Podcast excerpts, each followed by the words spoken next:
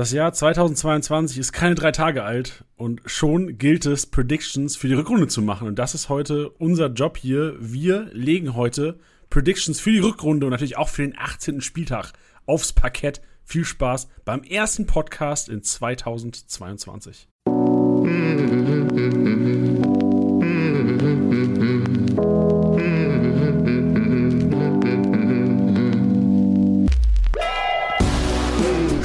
Spieltagssieger Besieger, der Kickbase Podcast.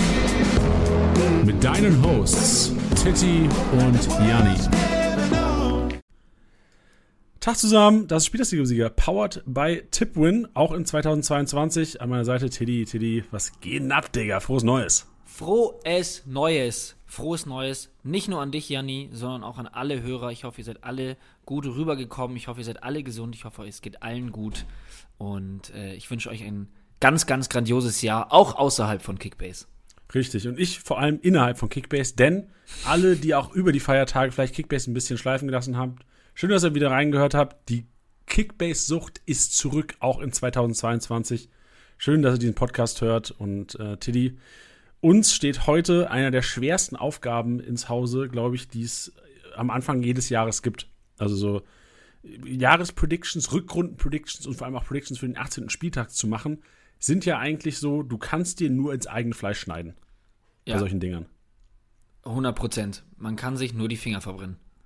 Aber ich glaube, so viele Meldungen, wie jetzt schon reinkommen, also wir nehmen jetzt auf, 3.1., äh, was haben wir jetzt, 14.30 es kommen ja gefühlt jede zwei Minuten irgendeine positive Corona-Meldung rein. Also was bis jetzt auf den Kickbase merken, also was wir Kickbase-Manager jetzt schon mental durchmachen mussten, die ersten drei Tage und ja teilweise ja auch schon ähm, am 28., 29. irgendwelche positiven Meldungen reingekommen, also negative Meldungen, aber mit positiven äh, Testergebnissen, ähm, sind unsere, unsere Nerven auf jeden Fall schon jede Menge strapaziert worden. Teddy, geht's dir denn auch so? Sind bei dir auch schon welche Kaderplanung komplett umgeworfen worden? Ja, es hat ja nur gute Spieler erwischt, deswegen bin ich fein raus, was das angeht. du, hast, du hast dich so gut vorbereitet darauf, dass quasi nur die guten Spieler getestet werden, positiv. Ja, Nee, ähm, nee, mich hat's nicht so hart erwischt, wenn ich ehrlich bin. Ähm, ich habe immer noch einen angeschlagenen Goretzka, ich habe einen Benze Baini, der beim Afrika Cup ist. Ähm, und ansonsten bin ich Corona-technisch ähm, bisher noch nicht getroffen worden. Ja, das ist ja mal, ich sehe gerade, du hast Stiller gekauft, sehe ich gerade. Das ist ja, ja meine, das ist ja mal eine Ansage. Ist ja, glaube ich, auch einer der Profiteure eventuell. Je nachdem, ob Grillitsch auch noch geht, wahrscheinlich einer der größten Profiteure für die Rückrunde, weil der könnte sich ja mal festspielen. Aber Mehr dazu. Das war nur ein kleiner Teaser schon mal, weil ich gerade gesehen habe, hier Titi hat äh, Stiller gekauft für 9,1. Der wird auch gleich noch genannt. Ja, achso, deswegen hast du ihn gekauft. Das, so machen wir übrigens Podcasts. Wir gucken uns unsere Teams an und predikten hier im Grunde genommen. Wir können auch Screenshots einfach reinschicken, äh, wo auch immer ihr. Wo können wir das reinschicken? Spotify kannst du keine Screenshots reinschicken. Aber im Grunde genommen gibt es sicherlich einige Spieler. Ich gucke mir gerade mein Team an ja, doch, zwei Leute sind dabei aus meiner Truppe auch, die ich hier ähm, heute, wo ich mir vorgenommen habe, die werde ich heute hier an den Mann bringen. Aber verbal an den Mann bringen. Und du weißt, ja. was ich meine, Tilly. Also, damit dieser, dieser, wie soll man sagen, dieses Gerücht von wegen, wir würden unsere eigenen Spieler pushen, ähm, nicht ausartet, ähm, Stiller ist der einzige aus meinem Team, aus beiden Ligen, den ich heute gleich noch im Maschinenraum erwähnen werde. Ja, sonst sind ja auch keine Maschinen dabei bei deiner Truppe. Ja, das stimmt wohl. Frohes Neues. Frohes Neues, City. Schön. Also als erstes möchte ich mal sagen, bevor wir reinstarten, ähm, auch Shoutout an alle, die äh, letztes Jahr noch den Jahresabschluss-Podcast und die Weihnachtsepisode mit Teddy und mir gehört haben. Ähm, oh, wir ja. haben sehr viele positive Rückmeldungen bekommen, hat uns sehr gefreut. Viele Manager haben geschrieben, ähm, haben sich bedankt für das Jahr. Äh, an dieser Stelle auch nochmal danke für alle, die gehört haben und natürlich auch selbstverständlich immer danke für ein geiles 2021 an dieser Stelle, auch in 2022. Wie lange sagt man eigentlich noch frohes Neues, Teddy? Oh, ich hoffe, dass es die Antwort woanders gibt. Nee, eben nicht. Ich habe, ah. ey, das, können wir vielleicht auch kurz sagen, äh, schon mal anteasern. Ähm, Thomas Müller hatten wir im Stammtisch. Oder ich hatte heute Morgen Thomas Müller im Stammtisch. Wir hatten heute um boah, 11 Uhr oder sowas haben wir aufgenommen, also vor drei, vier Stunden. Und ich habe mit Tilly heute, heute Morgen gequatscht und habe gesagt, ey, wie steige ich denn in ein Gespräch mit Thomas Müller ein? Wie, wie beginne ich einen Stammtisch mit einem, der wahrscheinlich schon in seinem Leben, was weiß ich, tausendmal interviewt wurde? So, wie starte ich das? Und da habe ich zu Tilly gesagt, ey, Digga, ich mache einen ganz lockeren Einstieg, ne? Ich frage den, ich sag so, ey Thomas, frohes Neues, frohes Neues. So, wie lang sagt man eigentlich frohes Neues? Dachte ich so, weil ich so, das, darauf findet jeder was, da springt so locker ein. Aber ähm, ich wollte es auch eigentlich machen, Tilly, ähm, aber ich muss dich jetzt die Frage stellen, weil Thomas hat quasi die erste Frage, wie es ihm geht, so ausführlich beantwortet, dass wir direkt in Kickbase gelandet sind. Also Ah, ist perfekt. Äh, also eigentlich perfekter Stammtischgast gewesen. Also hier, hier schon mal der Teaser. Wird sehr wahrscheinlich morgen rauskommen, der Podcast mit, oder der Stammtisch mit Thomas Müller, der zehnte Stammtisch inzwischen. Es ist ein Brett. Also der Kollege ist einer, der ähm, eigentlich perfekt für den Podcast geschnitzt wurde, weil er einfach ein witziger äh, Kerl ist, der auch sehr gut reden kann und auch sehr gerne viel redet. Von daher ähm, Stammtisch mit Thomas Müller morgen auf eure Ohren. Aber jetzt so erstmal. krank. Also äh, das, also, da- nee, da muss ich mir ganz kurz sagen, ich habe ihn noch nicht gehört, logischerweise, weil er vorhin aufgenommen wurde. Äh, ich bin richtig, richtig heiß drauf. Ich bin richtig, richtig heiß drauf und wer sich das nicht reinzieht, ich glaube, der hat, der hat Kickbase nie geliebt. Der hat Kickbase, das ist wirklich so. Also wir reden sehr viel über Kickbase. Der Kollege ist echt ein, ein ausgefuchster Kickbase-Manager. Aber jetzt natürlich die Frage, Tilly, die alle da draußen brennend interessiert: Wie lange sagt man denn jetzt frohes Neues? Ist es heute letzter Tag quasi? Bis wann? Ja, Weil ich sehe ja ich auch, glaub- ich werde ja morgen auch Leute sehen, die ich zum ersten Mal dieses Jahr sehe. Sage ich dann auch noch frohes Neues? Ja, das glaube ich nämlich schon nicht. Das wollte ich nämlich gerade sagen. Ich glaube, es kommt darauf an, in welcher Beziehung, beziehungsweise in welcher, äh, ja, in welchem Zusammenhang du mit dieser Person stehst. Also wenn du jetzt sagst, in meiner Stamm-Currywurstbude gehst du nächste Woche das erste Mal wieder hin, dann kannst du bestimmt noch frohes Neues sagen. Wenn du jetzt deinen besten Kumpel siehst, würde ich schon sagen, ab morgen schwierig. Aber grundsätzlich glaube ich noch die Woche. Die Woche würde ich mal so als Faustregel hinnehmen. Und danach vielleicht so, ja, wie gesagt, so, so Bekanntschaften wie jetzt so, ja, die, die Stammcurrywurst, die Stammkneipe, weiß ich nicht was. Da kann man was wahrscheinlich noch ein bisschen länger So sagen. typische Bekanntschaften. Stammcurrywurst und Stammkneipe. Ja. Bekanntschaften eines Tiddys. Ja. Du weißt, was ich meine. Hast du, hast du Vorsätze äh, für 2022? Hast du irgendwas vorgenommen, wo du gesagt hast, äh, kannst ja auch gerne Kickbase-Bezug haben oder auch gerne nicht? Ähm, Kickbase-Bezug, ähm, weniger emotional handeln im Sinne von, ich hatte, wann hatte ich das denn gesagt gehabt? Ähm, dass ich manchmal zu sehr so handle, dass ich sage, ich kaufe den jetzt, weil ich glaube an den und wenn der dann ausbricht, dann hatte ich ihn schon die ganze Zeit und das muss man ablegen. Weißt du, ich versuche so ein bisschen so Prestige-Dinger zu machen. Weißt du, so, den habe ich ja schon lange vorher gesagt oder ja, einen, den und den Spieler halte ich komplett durch seine Verletzung durch, weil der wird's mir wieder zurückzahlen und dann kann ich sagen, ich habe ihn durchgehalten. Nee, von sowas muss ich mich trennen. Das ist auf jeden Fall ein Kickbase-Vorsatz, den ich habe. Ansonsten aber eigentlich, nee, nee ich habe nicht so krasse Vorsätze, um ehrlich zu sein. Ja, nee, also ich bin auch nicht der Typ für krasse Vorsätze. Ich habe mir auch äh, als Kickbase-technisch nichts vorgenommen, außer ähm, dass ich gesagt habe, so, ich, hab, ich fahre ja eigentlich jedes Jahr mit dieser Strategie auf die fetten Ochsen setzen, so auf die 40, 50 Millionen Spieler, wenige einbauen am Anfang und dann mit 500k aufbauen. Und ähm, ich, ich bereue das oftmals irgendwie am Anfang der Saison, wo ich denke, so, ach, ist das das Richtige? Weil du halt anfangs irgendwie wenig Erfolg hast, weil du halt die Punkte Ja. mit den fetten Brocken irgendwie nicht anfangs so holst. Aber ähm, ich habe mir vorgenommen, für 2022 dieselbe Strategie wieder zu fahren und damit halt auch mehr Geduld zu haben, weil ich habe teilweise auch in der Office-Liga dann, ich bin mit dieser Strategie gefahren und habe dann aber aus Panik ähm, Spieler gekauft wie, boah, also ich habe Polti krank overpaid, weil ich halt Schiss, dass ich ihn nicht bekomme. Es ist so, ich habe dann oftmals, weil ich die Strategie fahre, ähm, komme ich in Situationen, wo ich denke, fuck, wenn ich den nicht bekomme, bin ich am Arsch. Aber ich bin gar nicht am Arsch oder ich wäre nicht am Arsch. Ja. Und ich glaube, ich habe dadurch ähm, sehr viele Spieler unnot, unnötig overpaid in allen meinen Ligen. Und ich glaube, da muss ich ein bisschen wegkommen, dass ich halt einfach an meine Strategie glaube. Das ist so ein bisschen mein Take für 2022. Verstehe ich. Ich glaube, das ist alles sehr vernünftig. Ja, jetzt wird es aber unvernünftig, Tilly, weil jetzt kommt, äh, jetzt kommt wieder Standard-Podcast. Denn heute wird äh, predicted, was das Zeug hält. Wir lehnen uns heute so stark aus dem Fenster, wir brauchen eine Mütze. So weit lehnen wir aus dem Fenster. Also da reicht die Wärme nicht aus, verstehst du, Tilly? Die Wärme aus der Wohnung, die quasi rausgeht, wenn du das Fenster aufmachst, reicht nicht aus, so weit lehnen wir uns aus dem Fenster. Okay, ich habe die Mütze schon auf. Gut. Tillys Maschinenraum ist back, selbstverständlich mit den Maschinen der Rückrunde und den Maschinen des 18. Spieltags. Und auch Elisa ist am Stissel. Äh, wie sich das gute alte Tradition hat, hier auch in 2022. Elisas Rasenmäher. Und sie werden die Hinrundenstatistiken so ein bisschen rasieren. Wir werden quasi äh, Hinrunden, sind ja keine Awards, aber wir werden den Abwehrboss, den Dribbelkönig, die, die Leute, die quasi im Live-Match-Day äh, in einigen Kategorien richtig hart geil gepunktet haben, werden wir hier küren und aber auch diskutieren, weil die Frage ist natürlich auch, machen die das auch in der Rückrunde oder nicht? Ich habe mir da ein paar rausgeschrieben, die ich vielleicht da sehe in den Kategorien, die jetzt noch nicht in den Kategorien waren. Und wir diskutieren äh, Comeback-Spieler, weil einige Spieler, die 2021 äh, eventuell nicht im Kader waren, weil sie Corona hatten oder verletzt waren oder rausrotiert sind, werden von uns diskutiert auf die Möglichkeit oder beziehungsweise auf die Faktoren Punkteexplosion und auch Marktwertsteigerung. Also wir werden hier heute den finanziellen als auch den punktetechnischen Part im Live-Matchday bzw. am Spieltag richtig durchpredikten, Tiddy. Bist du bereit? Hast, die Mütze hast du auch was gesagt? Ja, und Schal. Und Schal, das ist gut. Das ist gut. Wir müssten, ja, da sind wir bereit. Äh, deswegen, äh, Tilly, ich weiß nicht, ob du den äh, Schal und die Mütze vielleicht ablegen willst. Mein Maschinenraum ist ja meistens so ein bisschen feuriger, wa? Ja, da ist es, da ist es so bockheiß drin. Aber ja, richtig schwitzen mal. So wie Ronaldo. Kennst du Ronaldo Stories aus der Sauna? Ich liebe Selbstverständlich. Ich habe extra, hab extra Alert an. Ja, Mann. Wenn der Story, einmal alle zwei Tage kommt einfach so eine Story aus der Sauna, wie er einfach nur in die Kamera lächelt und zwinkert. Ja, Weltklasse. Kannst du auch nur als Cristiano Ronaldo machen. Genau so müsst ihr mich jetzt vorstellen. Okay, Titti, reiner in die Geschichte. Tittis Maschinenraum wird dir präsentiert von Manscaped. Hallo und herzlich willkommen. Ich habe nur das, das Handtuch um, leichte Schweißperlen auf der Stirn. Oh Gott, dieses Kopfkino möchte ich euch eigentlich nicht ähm, antun.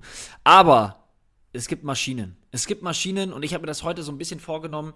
Wer könnten die Maschinen nächsten Montag nach dem 18. Spieltag sein? Für die Leute, die das noch nicht kennen und vielleicht dieses Jahr sich als Vorsatz genommen haben, ich höre jetzt endlich mal in den Podcast rein. Hallo und herzlich willkommen. Und in dieser Kategorie ähm, ist es so ein bisschen diese emotionale Aufarbeitung des Spieltags. Und wir möchten da auch so ein paar Spieler highlighten, die halt nicht in der Top 10 stehen. Nicht die Lewandowskis, nicht diese Haalands dieser Welt oder aus, aus dieser Bundesliga, sondern auch mal, ja, den, den kleineren Fischen eine Bühne bieten. Und ähm, das geht von äh, weiß ich nicht, äh, nett zum Balljungen gewesen, äh, einen geil umgeflext, aber auch Punktezahl, also auch mit dem direkten Kickbase-Bezug wird es da alles geben. Ähm, da ist hier nur eine Situation beziehungsweise nur ein Szenario vorhersehbar sein könnte, das wären die Punkte, habe ich mich daran orientiert. Und ich kann mir sehr gut vorstellen, Janni, ich weiß, du hörst es nicht gerne, aber ich kann mir vorstellen, dass nächsten Montag Mainzer im Maschinenraum sein werden. Ähm, das hat folgenden Grund, dass Mainz gegen die großen Gegner sich immer sehr, sehr gut schlägt. Ähm, eh auch wieder eine sehr solide Saison spielen, wie ich finde. Und haben auch im direkten Vergleich die letzten zwei Partien in der Bundesliga gegen Leipzig auch gewonnen. Und da, dazu kommt bei Leipzig, die sind auch personell etwas geschwächt. Haidara und Moriba sind beim Afrika Cup, Silva und Nkunku Corona positiv, dann könnte man sagen, ja gut, dann stellt man Broadway vorne in den Sturm rein. Jo, den haben sie ausgeliehen nach Ajax, beziehungsweise nach Amsterdam. Ähm, da sehe ich so ein bisschen so ein Potenzial von, da, da können sie sich sehr, sehr schwer tun und da könnte äh, Mainz sehr von profitieren. Ja, äh, Tilly, auch wenn du gesagt hast, dass es mir schwer fällt, natürlich das hier so zuzugeben, aber aus neutraler Sicht muss man sagen, ja, die Mainzer eingespieltes Team, gerade gegen Leipzig, die eh schon ähm, auch unter Tedesco jetzt mit fast voller Besetzung nicht die sicherste Mannschaft war, gerade auch im, im, im Spiel ähm, gegen den Ball. Also ich kann mir schon vorstellen, dass das eine engere Kiste wird, als das eigentlich aus dem Papier aussieht. Von daher, also ich weiß nicht, welche Spieler du da highlighten würdest, aber generell, wenn ich jetzt irgendwie Mainzer IVs sehe, da hätte ich wenig Bedenken, dass sie irgendwie schlecht punkten würden. Genau, das, an, an die habe ich auch gedacht. Also Niakate, Hack, vor allem die beiden. Klar ähm, kann es ja dann auch sein, dass wenn Burkhardt und Onisivo trifft, ähm, dass die mit dabei wären. Das sind aber so Sachen, die wären jetzt, also, dass die treffen, das ist jetzt eigentlich nur eine krasse Mutmaßung, dass ein Hack oder Niakate punkten werden. Ich glaube, das ist handfester, sage ich jetzt mal. Ja, guter Take. Und, ja, und auch da, ähm, ja noch ganz kurz, auch wenn ich jetzt gesagt habe, es geht nur um den 18. Spieltag, aber wir werden wahrscheinlich später auch noch drüber reden, vielleicht ganz kurz, ähm, wen wir da in Zukunft vielleicht öfters sehen könnten, wäre auch Saint-Just, der so langsam ähm, wieder zurückkehren wird und auch ein richtig guter Kickbase-Punkter ist. Ich bin gespannt, vor allem wer rausrotiert, weil ich glaube, also Niakate sich als Gesetzter, ja. als Bell und Hack, aber ich glaube, es wird ein Duell zwischen Bell und Hack, wer da quasi den Zentralen machen darf. Genau, ähm, bin ich auch gespannt. So. Also beide aber ähm, sicherlich dann ein Gamble wert, weil wer da das Rennen macht, wird weiterhin auch gut punkten. Also ich glaube, Saint Just wird auch noch mal, gerade weil Bell und Hack ja beides nicht die schnellsten sind, glaube ich dann, ähm, weil Hack und Bell äh, auch beide kopfballstark sind, St. Just aber nicht so kopfballstark wie die beiden, glaube ich, dass der Profiteur, also der Gewinner der beide, der beiden, äh, Bell und Hack, ruhig ordentlich punkten werden, weil er halt einfach auch vieles wegköpfen wird da als zentraler IV in der Dreikette. Ja. Top. Dann habe ich noch eine, äh, beziehungsweise zwei Personalien vom VfL Wolfsburg. Ähm, da sehe ich nämlich ähm, Borno, da hatten wir auch schon vor ein paar Wochen drüber geredet. Auch ein, ein guter Kickbase-Punkter, der auch sehr, sehr torgefährlich ist. Ist, glaube ich, braucht man gar nicht mehr so viel zu sagen. Ähm, dann habe ich mir jetzt noch aufgeschrieben, kurzfristig, äh, Roussillon, wo, was auch einfach eine Personalie ist, bei der wir uns immer unsicher sind, ob der einfach mal zu geil performt hat und wir dann zu hohe Ansprüche haben. Ähm, nichtsdestotrotz, Otavio, Kreuzbandriss, der ist erstmal komplett raus, deswegen ist Roussillon auch für längere Zeit eine interessante ähm, Personalie für euch und ich kann mir gut vorstellen, dass der jetzt vor allem gegen Bochum jetzt sagt, so Leute, jetzt hau ich mal einen raus und zeige euch, was ich noch kann. Ähm, würde ich mir wünschen, deswegen ist das so, glaube ich, vielleicht mit einer der größten Gambles, ähm, die ich heute im Maschinenraum habe. Aber finde ich spannend auf jeden Fall. Ja, Wolfsburg generell finde ich spannend. Also ich finde generell alle Teams spannend. Da zählt aber leider auch Leipzig zu, für alle, die jetzt äh, komplett auf die Mainzer setzen würden. Also ich habe, das sind für mich so Fragezeichen. Also Hertha, Wolfsburg, Leipzig sind ja alles drei Teams, die quasi kurz vor der Winterpause noch den Trainer gewechselt, oder Kofeld glaube ich schon ein bisschen länger da, aber im November, Dezember quasi die Trainer gewechselt haben. Und ähm, ich finde es schwer einzuschätzen, wie das ist, mit äh, jetzt zum ersten Mal zwei, drei Wochen oder zwei Wochen ja eher äh, Training unter den Trainer gehabt, quasi ohne irgendwie, Wolfsburg hat ja auch Dreifachbelastung gehabt zwischendrin. Also ja. ich kann mir schon vorstellen, dass das eventuell einen positiven Effekt auch haben könnte auf die drei Vereine. Mal, klar, bei Leipzig jetzt mit den ganzen Stammspielern, die ja wahrscheinlich ausfallen, ich glaube, Silva und Kunku, gibt es sogar eine Möglichkeit, dass die sogar zurückkommen, weil die irgendwie an Weihnachten schon oder kurz vor Weihnachten schon positiv getestet wurden, dass sie die Woche zurückkommen. Aber äh, generell glaube ich, dass alle drei Teams Chancen haben, besser zu sein als jetzt in, in, den letzten Spielen, weil Wolfsburg muss man eigentlich sehen, so, ey, wie Wolfsburg in der Kofeld gespielt hat, die letzten Spiele, da könnte nichts werden. So, da hatte ich schon wieder Schiss, dass Kofeld eventuell fliegt, sogar noch vor Weihnachten.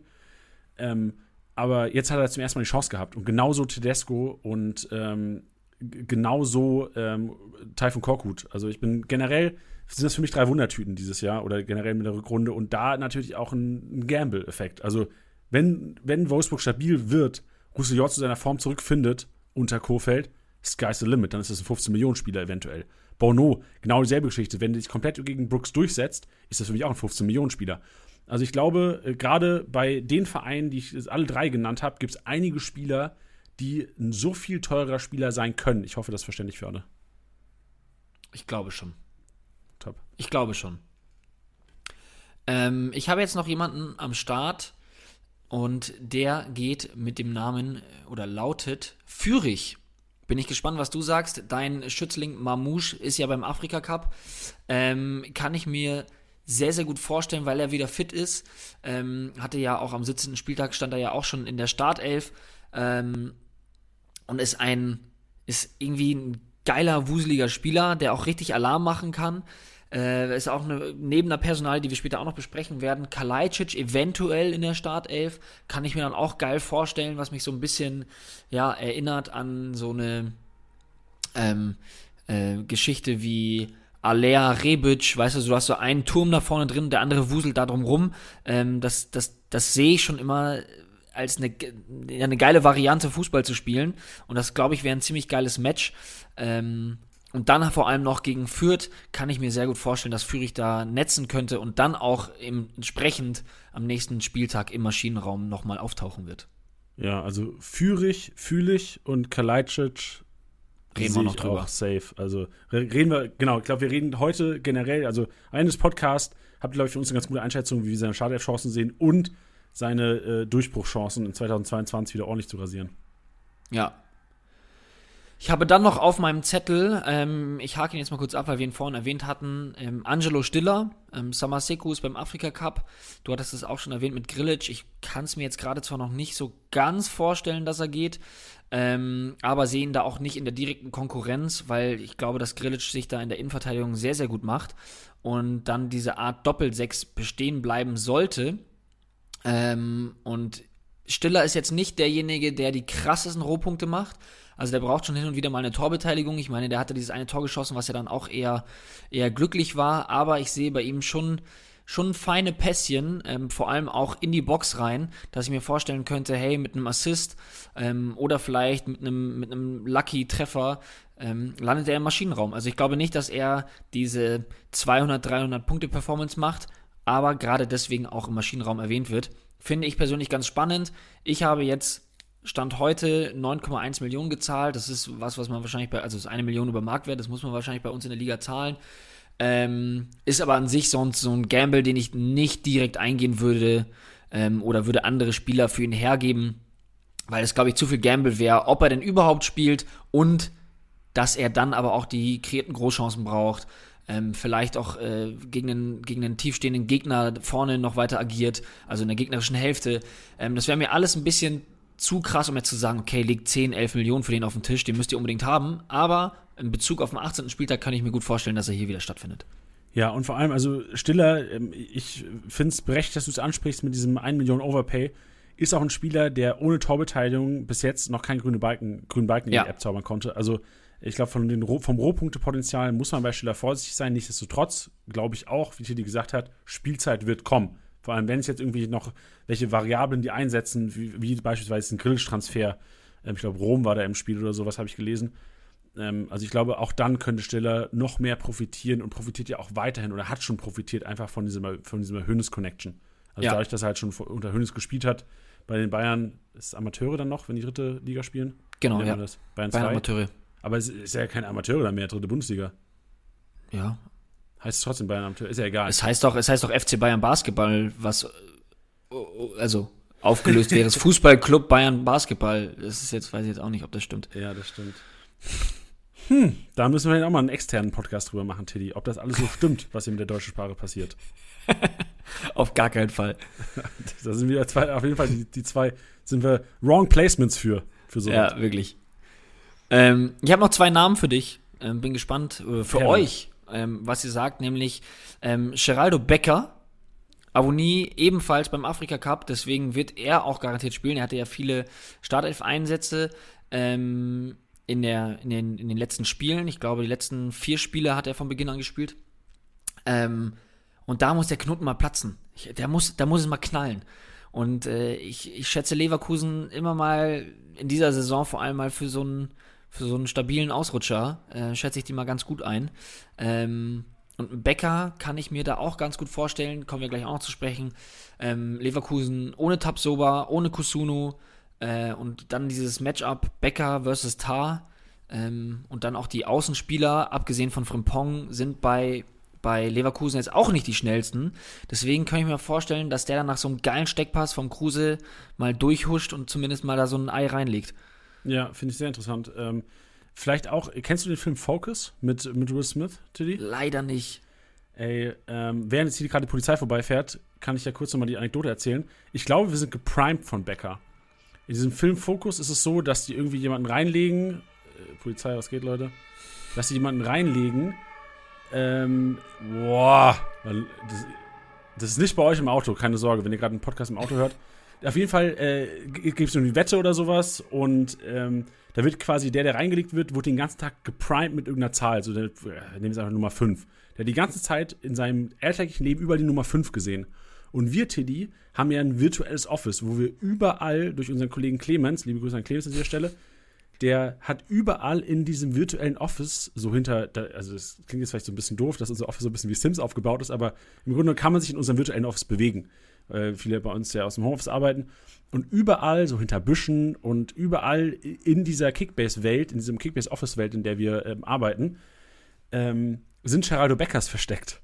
Und ich glaube, wir sind einfach so geprimed durch unseren Alltag, dass wir täglich quasi überall so kleine Easter Eggs in unserem, in unserer, äh, in unseren Häusern und in unserer Welt finden, dass wir einfach Geraldo Becker hier teasen. Aber Teddy, ich verstehe auch den Take. Ähm, ich bin halt gespannt, weil er halt einfach ein ganz anderer Spielertyp ist wie Avonie. Also ich hätte ja. Behrens, der glaube ich jetzt nicht fit ist. Ne, es tut mir leid, dass die dauernd Polizei vor, vorbeifährt, aber ist halt nun mal, ist nicht bei euch, liebe Autofahrer. Ähm, Behrens hätte ich lieber gesehen als Avonie-Ersatz, aber Behrens hat, glaube ich, einen positiven Test oder sowas, ne? Behrens ist irgendwie raus, wenn ich es richtig im Kopf habe.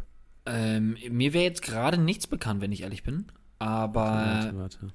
dadurch, dass Becker eh die letzten Spiele schon gespielt hat, sehe ich da sehe ich da gar, gar keinen gar keinen Ja, ich meine halt eher so vom, vom Körperlichen her.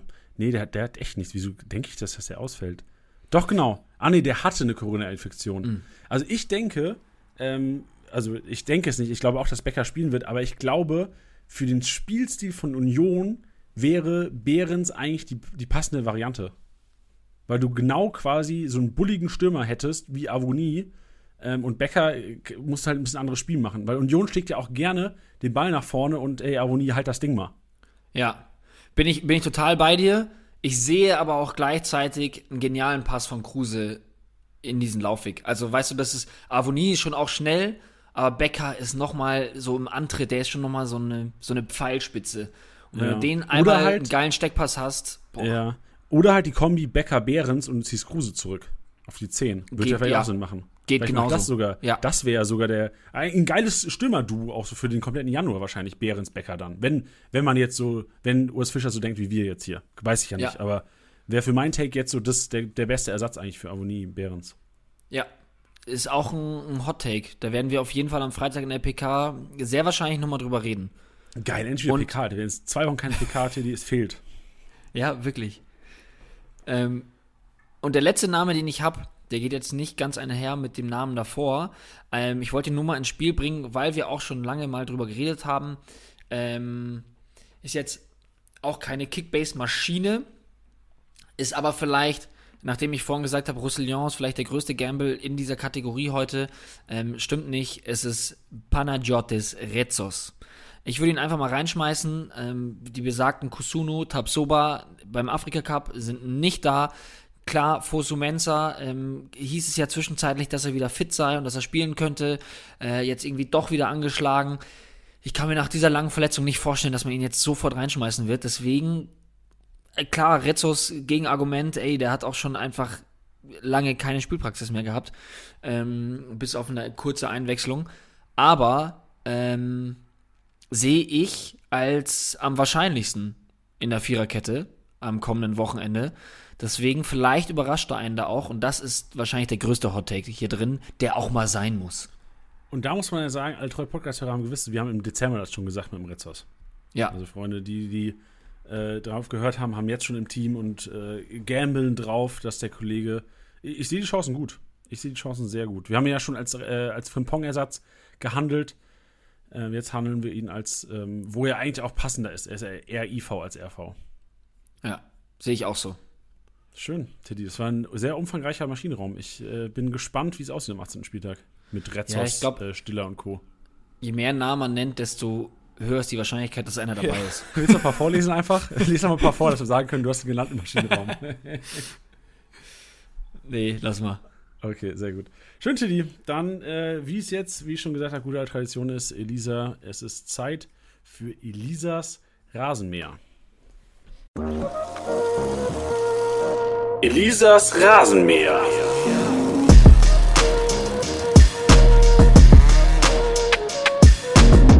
Hello, hello, endlich wieder da. Äh, hab jetzt eine längere Pause gehabt und freue mich jetzt wieder am Start zu sein. Zwar nicht mit den Statistiken vom Spieltag, wie man wahrscheinlich ahnen kann, aber Janni hat es ja schon gesagt. Ähm, wir rasieren ein bisschen die Statistiken der Hinrunde und machen fleißig Predictions. Also ich bin, bin hyped und ich hoffe, ihr Ah, frohes Neues, Elisa. Sorry, man darf ja noch sagen, meinte Tilly. Ja, frohes Neues. Aber haben wir uns doch vorhin auch schon gewünscht. Aber ja, jetzt on nochmal vor air ist ja allem. nochmal offiziell quasi. Schön. Offiziell frohes Neues, Janni und Tilly. Hast du Vorsätze, Kickbase-Vorsätze für 2022? Ja, also wenn ich jetzt nicht sagen würde, dass ich Erster bleiben will, würde ich ja lügen. Ne? Also ähm, Priorität liegt bei der Kickbase, äh, bei der Office League und da will ich auf jeden Fall Erster bleiben. Wenn der Abstand jetzt auch so ein bisschen größer ist, dann liegt der Druck irgendwie auch viel mehr da. Also ich bin eigentlich jemand, der lieber von hinten so angreift, also so zweiter, dritter die ganze Zeit ist und erste Position bin ich gar nicht so gewohnt.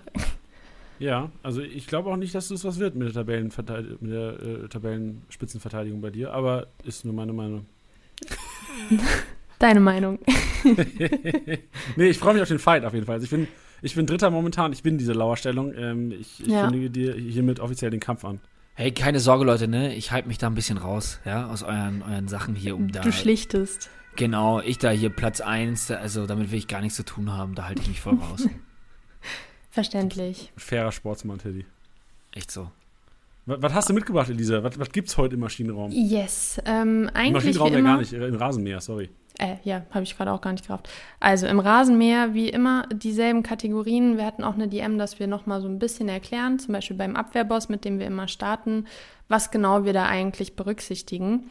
Ähm, bei vielen Sachen wie ausgetribbelt ist es ja klar, wer hat den Gegner ausgetribbelt, aber beim Abwehrboss ist ja schon ein bisschen mehr drin. Beispielsweise geklärt, auf der Linie geklärt, wichtiger Zweikampf, Zweikampf geführt, gewonnener Zweikampf, Schuss geblockt, Flanke geblockt, Pass gestört, Ballgewinn und Gegner gestört. Das ist alles im Abwehrboss drin, also reine Defensivaktionen, keine Pässe dabei ähm, und so weiter. Also das sind die reinen Aktionen und davon haben wir heute die Hinrunden-Abwehrbosse und die Leute, die fleißig jetzt auch letztes Jahr äh, immer gehört haben, wissen, glaube ich, dass ich meistens den Abwehrboss mit Konstantinos Mafropanos begonnen habe. Und das ist natürlich diesmal wieder so. Er ist der Hinrunden-Abwehrboss. Mit 233 Aktionen, 981 Punkte hat er sich dadurch erspielen können, was wirklich ein absolutes Brett ist. Ähm, jetzt ja leider Corona-positiv getestet worden, was natürlich für mich auch eine Verteidigung von Platz 1 ein herber Rückschlag ist. Aber mal sehen. Auf Platz 2 fand ich überraschend das Amos Pieper. Nicht Nico Schlotterbeck, der ist nämlich auf Platz 3. Dann haben wir Danilo Soares, Reese Oxford, Niklas Stark, Robin Knoche, Yvonne Indika, Jonathan Tah und Erhan Masovic. Und wenn ihr bei irgendeinem Spieler jetzt nochmal genaueren Stats haben wollt, könnt ihr es gerne sagen. Ich glaube aber, wenn wir jetzt bei jedem der Top 10 Spieler die, die Zahlen noch dazu sagen, dann ähm, sitzen wir noch morgen hier. Ich, ich würde vielleicht ganz kurz was erfragen wollen. Mhm. Äh, ganz zu zwei Spielern. Amos Pieper, Niklas Stark. Finde ich erstaunlich, trotz relativ schwacher Leistung beider Vereine Mhm. und eigentlich auch nicht so enorm guten Punkten, eigentlich, was, was sie sonst machen könnten. Also ich halte beide für ähm, auch in der Rückrunde relevanter als sogar in der Hinrunde, wo sie ja schon gut gepunktet haben, trotz äh, Ja. sehr großem Misserfolg ihrer Vereine teilweise.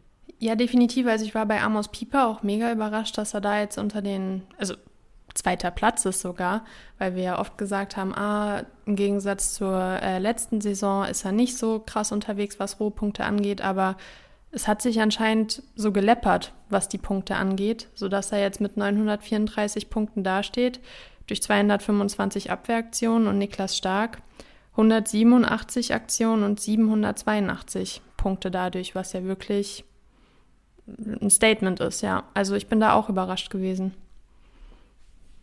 Ich hätte gerne, glaube ich, mal so eine, so eine Veranschaulichung, das ist natürlich jetzt in einem Podcast schwierig, aber wenn wir jetzt einen, einen Dicker zum Beispiel haben, dann kann ich mir vorstellen, dass diese Punkte so gegen, gegen Ende der, der Hinrunde total angestiegen sind, oder? Also jetzt, Definitiv, klar kann man das auch im Spielerprofil sehen, gar keine Frage.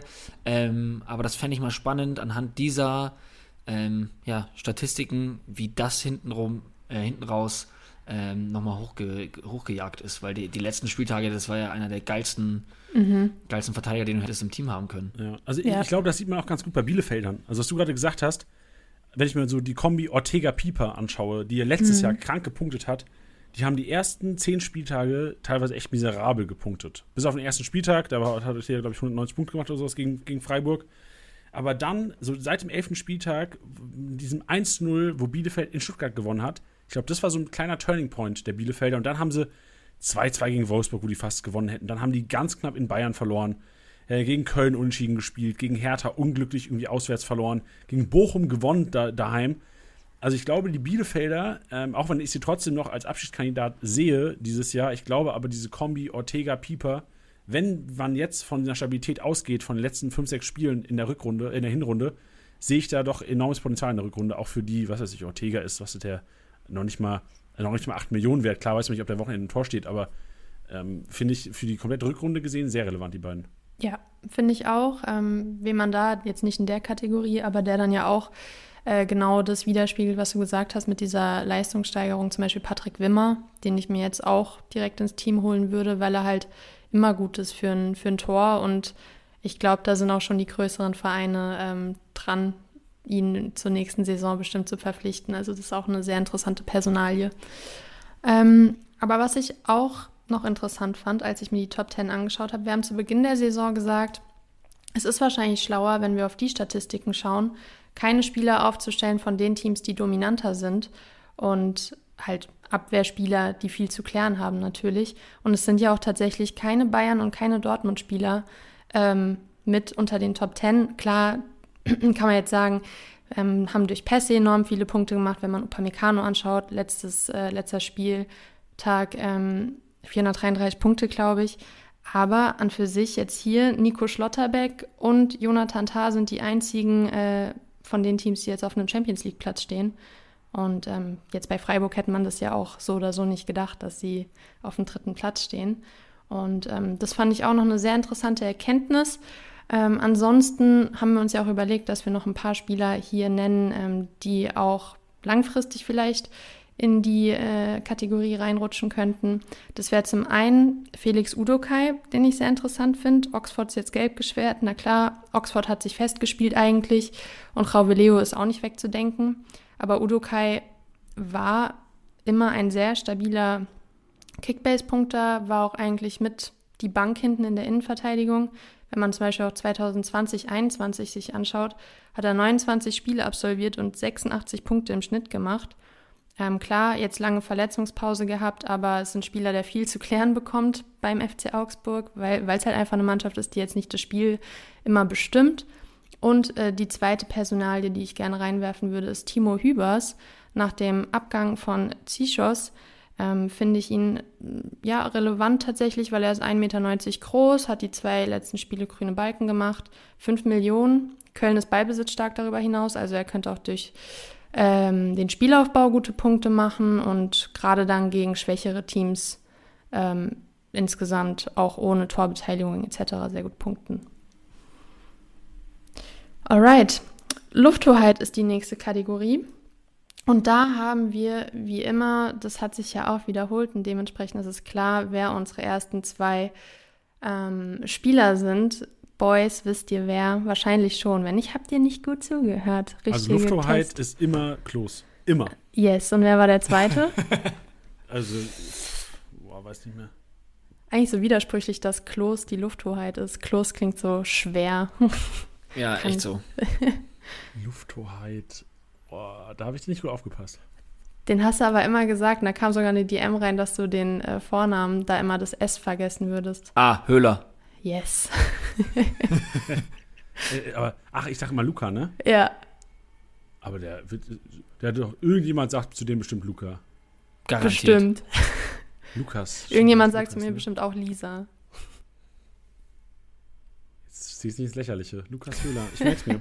Ich habe auch schon viel gelernt hier. Wir, wir haben auch, äh, em, ich habe früher immer Emre, äh, ich weiß gar nicht, wie ich es gesagt habe, aber es heißt auf jeden Fall Emre Chan. Nee, es heißt Jan, oder? Also ah, genau. Chan, Chan ist ja falsch. Genau, ich habe immer. Chan gesagt und es heißt Chan. Jan. Em, Emre. Das klang genau Emre gleich. Jan. Jan. Echt? Oh Jan, Mann, du musst es so softer sagen. Ich glaube, ne? DSCH. Ich mache erst seit zwei Jahren Kickbase-Podcast. Hab doch mal ein bisschen Geduld. ja, haben wir doch auch. Du machst Gut. das super.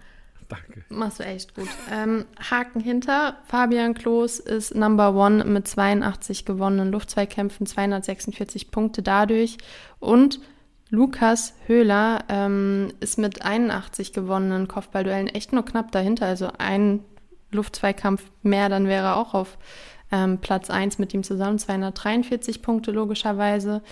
Dann die darauf folgenden Akteure sind Losilla, Indika again, Polter, Bell, Willi Orban, Nico Schlotterbeck, Jonathan Tah und Zischos. Also da haben wir auch schon wieder einen Hinweis. Wahrscheinlich Hübers und Kilian ist, weiß ich jetzt nicht sicher, wer von den beiden, die sind, glaube ich, beide 1,90 groß. Wäre das so ein bisschen. Schneller. So der, der Kilian ist, glaube ich, schneller als der Hübers, wenn ich es richtig im Kopf habe. Schneller? Oder was andersrum. Ich habe, sorry, für alle Köln-Experten da draußen, irgendjemand hat mir mal gesagt, ja, unser Köln-Experte hat mir das, glaube ich, gesagt, dass einer von den schneller ist und der andere äh, Kopfballstärker, auch wenn hm. die beide groß sind. Okay. Ich glaube, hm. Hübers ist schneller und Kilian ist langsamer. Ich kann auch anders sein. Ey, sorry, bis nächste Woche Montag habe ich es raus. Wird auf jeden Fall für, für einen von beiden bedeuten, dass ähm, jemand das ja kompensieren muss. Die, die Luftzweikämpfe, die Zischos da gewonnen hat, dass ähm, die da auch dann ganz gut was zu tun bekommen. Und wen wir ja schon erwähnt hatten, Kalajdzic ähm, ist wieder dabei Und da müssen wir, glaube ich, nicht groß drüber diskutieren, dass er für Stuttgart, ähm, ich sehe auch allgemein Stuttgart jetzt durch die ganzen Comebacks, auch Wamangituka Klaas jetzt auch wieder Corona-positiv leider. Äh, da verliert man so langsam auch echt den Überblick, wer positiv ist und wer nicht. Ähm, aber wenn die alle mal fit sind, äh, sind das für mich alles Spieler, die, die sehr, sehr interessant werden können. Ja, also ich glaube, das ist so wie ähm, dieses, dieses Bayern-Lied, FC Bayern. Forever Number One. Ich glaube, es ist einfach äh, close, Forever Number One, was Luft, Lufthoheit angeht. Ja. Der Kollege, ey, der hat in Saisons, wo, also es war letztes Jahr, war der doch so unfassbar krank. So, der war nichts Besonderes. Der hat, glaube ich, acht Tore gemacht, neun Tore, ich weiß nicht, war gut für seine Verhältnisse. Aber jetzt zündet der noch nicht mehr und gewinnt trotzdem seine Luftzweikämpfe. Äh, also wenn man jetzt nur um die Kategorie geht, Klos für mich, auch wenn Kalajdzic zurückkommt, für mich ganz klar die Nummer eins. Ja, das, das liegt auch daran, dass halt die Torhüter so stark sind, also im Spielaufbau. Ich meine, Polter ja auch auf dem äh, fünften Platz. Ich finde, Riemann und Ortega sind damit die, die Torhüter mit der, der feinsten Klinge. Und ähm, klar, eine Mannschaft, die jetzt nicht so die spielerischen Mittel hat, teilweise, ähm, die schlagen dann den Ball halt mal lang und der kommt dann halt zum Glück auch an. Und dadurch, wenn du einen großen Stürmer hast, ist das halt die perfekte Kombination durch alles gemischt. Muss, musstest du, was, hast, was musst du gerade denken, als du gesagt hast, schlag, schlag den Ball lang? Eh, an, an Boateng, also an Rebic. Sogar ich musste daran denken, obwohl ich kein Frankfurt-Fan bin. ich habe ich hab gar nicht äh, dran gedacht, ich habe es anscheinend einfach nur so gesagt, aber wo du mich gefragt hast, habe ich es dann natürlich direkt gecheckt. Nice. Okay, Kreativzentrum ist für uns ja auch mit immer die interessanteste Kategorie, finde ich, weil da schlummern enorm viele Punkte. Ähm, hier nochmal kurz zur Aufklärung für diejenigen, die erst äh, in 2022 reinhören. Kreativzentrum ist die, Kategorie, die Pass des Todes, ähm, Großchance kreiert und Torschussvorlage implizieren. Und da ist TM25 Number One, wie er sich selbst genannt hat. ähm, 70 Aktionen hatte er, 500 Punkte allein dadurch. Das ist wirklich auch verrückt. Danach kommt My Man Philipp Kostic mit 58 ähm, Aktionen, 430 Punkte. Und auf Platz 3 My Man sozusagen anders gesehen, nämlich aus Kickbase-Kontext, weil er mich in der Oder aus privater Sicht. Ah, vielleicht auch. Vincenzo Grifo, ähm, 51 Aktionen, 375 Punkte. Und darauf folgen noch Florian Wirz, Dominik Soboschlei, Christopher Nkunku, Günther, Raum, Keins und Diaby. Das sind die Top 10. Und da finde ich, ähm, klar, ich glaube, das sind alles Akteure, wenn sie jetzt nicht ausgebremst werden, wie jetzt ein Kunku zum Beispiel auch durch Corona, ähm, die ich auch weiterhin in den Top 10 oder in den Top 20 auf jeden Fall weiterhin sehen werde. Ähm, ein Akteur, der aber für mich relevant werden wird, wenn er nicht schon wieder durch irgendwas ähm, nicht spielen kann, ist Danny Olmo oder Danny Olmo. Ähm, in Kunku wurde ja, wie gesagt, positiv getestet. Forsberg immer noch an äh, seiner Muskelverletzung am Laborieren. Also da kann ich mir vorstellen, dass er jetzt wieder mehr in den Fokus gerät. Und Aber Olmo auch. auch äh, also Olmo, Olmo, hat einen äh, nicht ähm, klar identifizierbaren Test heute gemacht. Also kann auch sein, dass der er auch schon. Okay. morgen, morgen PCR-Test äh, sollte er positiv sein aber es kam eben gerade erst dann, oder? Habe ich nicht gesehen. Ähm, warte kurz. Vor drei Stunden kam die Meldung. Ähm, Henrichs, Mukiele, Olmo ähm, haben einen unklaren Befund bei ihrem Corona-Test. ah, damn. Ich habe nur ähm, Silva, Kunku und äh, Solomon Bonner gesehen. Ja, bei Kunku Silva ist ja auch so, dass sie äh, wahrscheinlich sogar spielen könnten am Wochenende. Also sie wurden schon früh, vorher, also vor, vorher, vor 2022 isoliert. Ähm, isoliert und positiv getestet. Von daher ist es sehr wahrscheinlich, dass die im Laufe der Woche zur Mannschaft stoßen. Sollte der Test negativ ausfallen, der nächste. Das ist ja dann gut für alle Nkunku-Besitzer. Ähm, aber ich glaube trotzdem, dass, und auch für alle Silber-Besitzer, aber Nkunku ist, glaube ich, derzeit noch ein bisschen relevanter. Ähm, ich glaube aber trotzdem, dass Danny Olmo jetzt vielleicht natürlich für dieses Wochenende dann nicht, aber langfristig bei Wechseln kann ich mir eigentlich nicht mehr vorstellen. Das war ja immer dann auch nochmal so nee, ein Argument. Ich glaube, hätte Barca, wie hat Barca geholt, diesen Ferran Torres, ne? Mhm, genau. Ich glaube, wenn der nicht gegangen wäre, wäre Olmo vielleicht eine Variante gewesen. Ja. Aber also ich sehe auch Olmo als einer der Comeback-Kinder eventuell 2022, genau. weil ich auch sehe, wie sehr Leipzig Olmo braucht. Auch wenn Nkuku das super gemacht hat, Soboschlei immer, wenn er gespielt hat, auch äh, überragend. Ich glaube aber, dass Olmo einfach Leipzig fehlt, weil Olmo diese genialen Momente hat. Nkunku kann jeden Gegner stehen lassen, ja. aber Olmo spielt diese Pässe, die ein Kunku nicht immer spielen kann. Also ich glaube, diese, weil das auch so unterschiedliche Spielertypen sind, sind beide enorm wichtig und gerade in der Kombi, ähm, für mich ja wäre Best Case sogar Viererkette, wenn Leipzig Viererkette spielen würde und dann quasi Soboschlein, Kunku, Olmo, Silva vorne. Junge, Junge, Junge, Rip Total, halt, ja. ne? Also von dieser, äh, das, das wäre so mein äh, neutraler Mhm. Leipzig-Dream. Ja, sich, Äh, also auf würde ich direkt auch so machen. Also wenn ich jetzt Trainer wäre, wäre ich überzeugt, aber ich bin kein Trainer. Äh, ich bin vielleicht auch ein bisschen Kickbase verstrahlt, aber Danny Olmo finde ich auf jeden Fall, gerade auch in der Kombination, die du da gerade genannt hast. Klar, die können sich vielleicht auch ein bisschen Punkte stehlen, aber ich denke es eher so, wenn man so ein krank stabiles Mittelfeld hat, dann legen die sich halt auch eher mal einen auf. Und ähm, ja, Olmo torgefährlich und sehr, sehr kreativ, wie Kreativzentrum auch sagt. Dementsprechend ähm, kann ich mir das sehr gut vorstellen. Tribbelkönig und da haben wir natürlich Fonsi, Alfonso Davis auf dem ersten Platz. 61 Mal hat er ausgetribbelt. Ähm, 305 Punkte dadurch, ähm, was wirklich, er liegt wirklich 19 Punkte, also 19 Aktionen vor der so äh, Zweitplatzierung, ähm, welche Suat Serda ist, was ich auch uh, geil. sehr interessant finde, ähm, weil Serda war eigentlich jetzt, ich hatte ihn in der Daddel-Dienstag-Liga, Grüße gehen raus, ähm, da, pff, weiß nicht, da hat er nichts gerissen für mich, aber austribbeln kann er anscheinend, 42 Mal nämlich, 210 Punkte dadurch. Ja, also Serda ist für mich auch einer, wenn Hertha wieder konstant wird, ist für mich Serda immer noch einer, auch wenn ich ihn in der Hinrunde oft angepriesen habe und sicherlich einige, wo ich mich auch nochmal entschuldigen will, einige Manager eventuell ihn daraufhin eher gekauft haben und dann auch die, die schlechte Punktzahl gesehen haben bei ihm. Ich glaube trotzdem, dass der Kollege, wenn Hertha konstant wird unter Taifun Korkut, was ich, Mhm. was ich auch sehr anzweifle, leider, ähm, würde ich behaupten, sollte das der Fall eintreten, ist Serda auch einer, der seine 10 Millionen wert sein könnte. Also Ja. irgendwann mal. Ja, es war auch wirklich der Herr Tana jetzt abgesehen. Klar, Richter hat jetzt auch die letzten Spiele gut rasiert, gerade gegen Dortmund den Doppelpack. Ähm, immer für ein Tor gut. Aber da fehlt mir natürlich auch so diese Konstanz. Die hatte ich mir bei Serda ein bisschen erhofft, weil sich ja viel um ihn dreht. Also, dass er durch Pässe oder durch ausgetribbelt oder vielleicht auch mal durch eine Großchance kreiert, ähm, da ganz gute Punkte macht. Und er war ja eigentlich auch immer gesetzt, außer er war halt krank. Ähm, also mal schauen, wie du sagst, wenn das Spiel von der Hertha stabiler wird, sehe ich das auch so, aber da muss man echt ein bisschen abwarten, weil ich habe letzte Saison auch zur Rückrunde gesagt, ah komm, die Hertha, die müsste doch jetzt eigentlich mal und Das ist gefährlich, wenn man das so sagt, ne, der- der müsste einfach mal. Ja. So, so wie wir Silver-Besitzer damit schon Millionen verloren haben in der Hinrunde. Mhm. Der, muss, der müsste doch mal. ja, wenn man sich den Kader anschaut, denkt man sich das halt. Also es ist Ja. Da, kommt, da, da treffen sich bei mir so zwei Prinzipien aufeinander. Ich sag mir immer so, eines meiner Kickbase-Prinzipien ist eigentlich, Qualität setzt sich langfristig durch. So, das ist, hat bei Thiago damals angefangen, als er nicht gespielt hat, habe ich auch gesagt, so, Alter, Thiago, Qualität, die setzt sich langfristig durch. Habe ich bei Silva auch gesagt. Ich war mir sicher, klar, äh, Paulsen ist jetzt ausgefallen auch aufgrund Verletzung, aber ich war auch in der Hinrunde war ich mir sicher, Silva wird langfristig in der Startelf stehen bei den Leipzigern.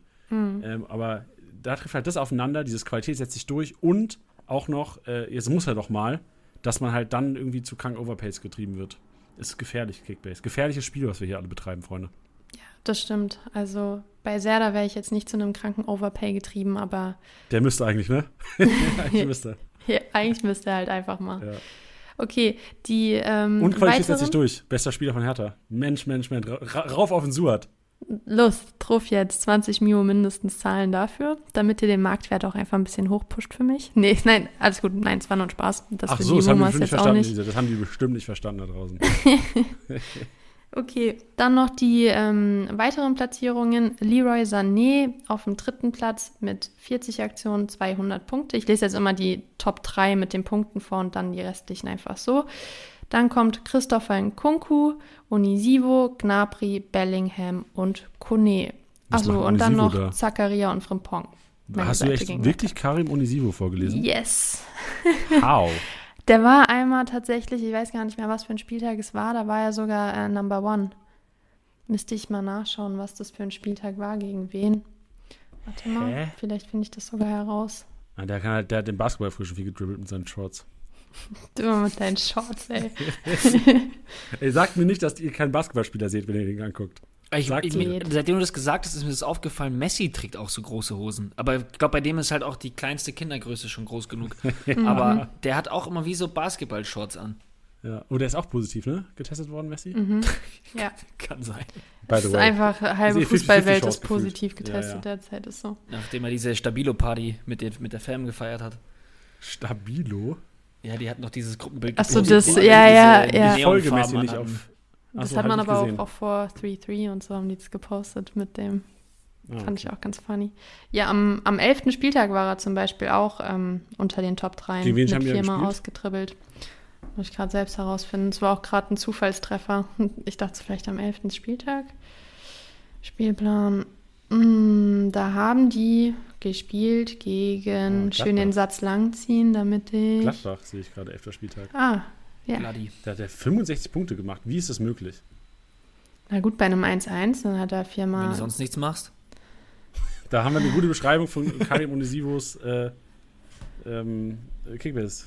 Da, da gab es übrigens, da gab's übrigens auch noch ein paar DMs, die uns erreicht haben, was Nico Elvedi anging, weil es hieß, wie kann der die beste Zweikampfquote haben der ganzen Ah, Liga und nur so und, Mhm. und, und dann nicht so viele Punkte haben. Naja, aber wenn, also jetzt überspitzt gesagt, wenn einer halt zwei, Zweikämpfe führt in der Hinrunde und die beiden gewinnen, dann hat er eine Zweikampfquote von 100 Prozent. Ja, Also wenn andere einfach mehr Punkte machen durch mehr Zweikämpfe und er halt sonst nicht so viel macht, nicht, dass er das jetzt getan hat, aber halt das zu rechtfertigen, dann kommen halt die Punkte dabei so raus. Ja, vor allem Ja. muss man ja auch sagen, Cap Capino von äh, Bielefeld, bester Torhüter der App, bester Torhüter, äh, besten Punktenschnitt der ganzen Saison geholt von allen Goalkeepern. Ja, ich, also bei Elvedi ist es ja auch so, der kann auch eine 100% Passquote haben, solange das halt nur in der eigenen Hälfte ist, bringt es uns halt nichts. Auch das. Muss man halt Statements alles bedenken. Ja, ähm, beim Trippelkönig finde ich es auf jeden Fall ähm, auffällig, dass da, ich weiß nicht, wie schnell Serda ist, aber wenn man jetzt mal schaut, Davis, Sané, Nkunku, Uni- Unisivo, Gnabry, ja, Bellingham, Kone, weiß ich nicht, wie schnell sie sind, aber dann auch wieder ein Frimpong.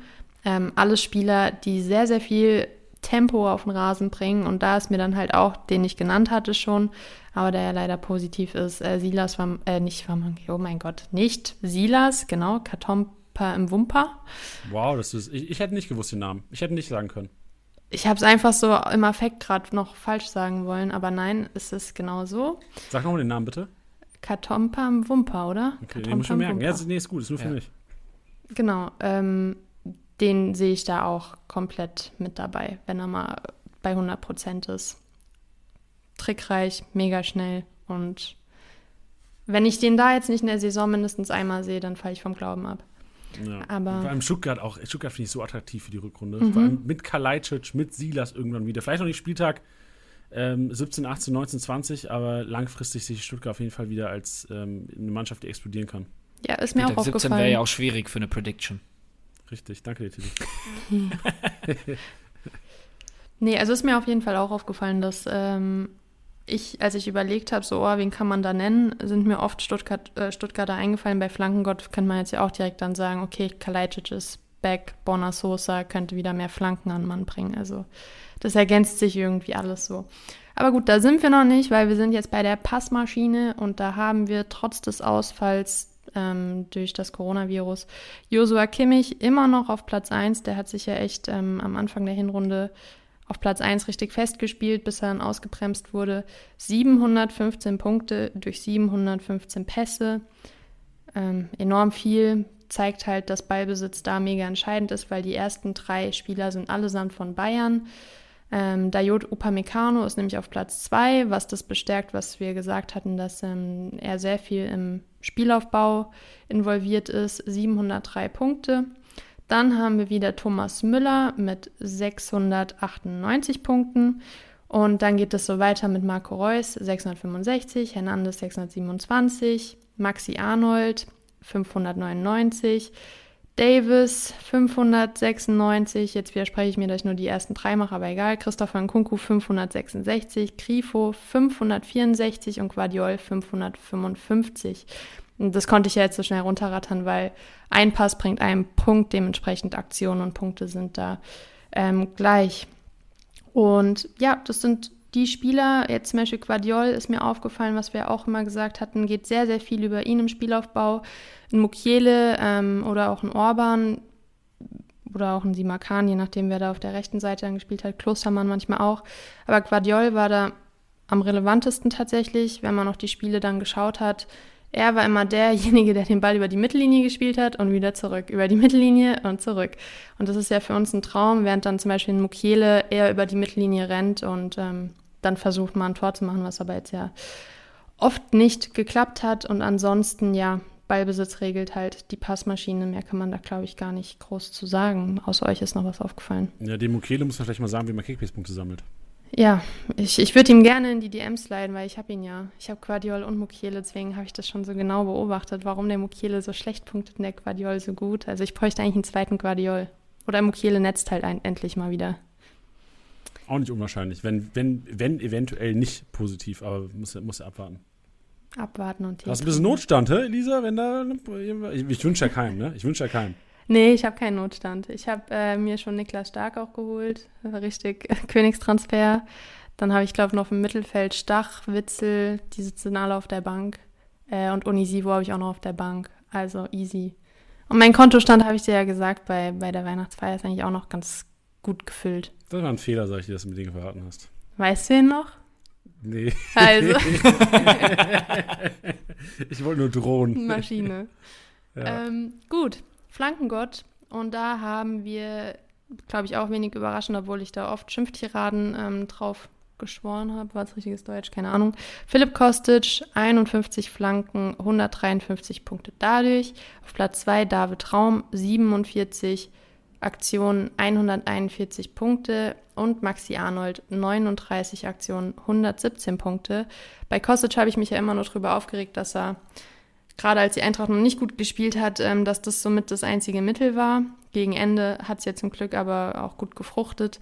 Also da will ich mich jetzt gar nicht mehr beschweren, wenn es klappt und ähm, das Spiel auch ein bisschen mehr mit sich bringt als nur Kostic Flanke, Verteidiger klärt. Dann ähm, läuft es ja ganz gut, wie es sich jetzt auch entwickelt hat.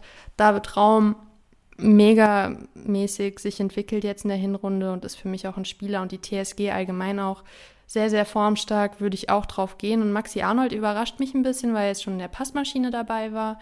Äh, Im Kreativzentrum, glaube ich, auch. Oder? Ich gucke mal kurz nach. Nee, ich glaube, da habe ich nicht gehört. Ah, nee, wo war er noch? Ich wollte ihn hören, aber ich habe ihn nicht gehört. Dann ist er nur da gewesen, wa? Der kommt aber, sage ich. Das, das habe ich vergessen zu sagen. Das predikte ich. Maxi Arnold Comeback, Rückrunde.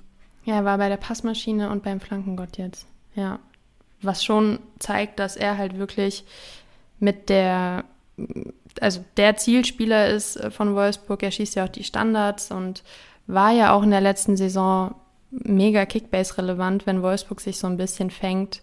Hoffe ich und glaube ich auch, dass Arnold wieder back on track, was äh, kommen sollte, was die grünen Balken angeht.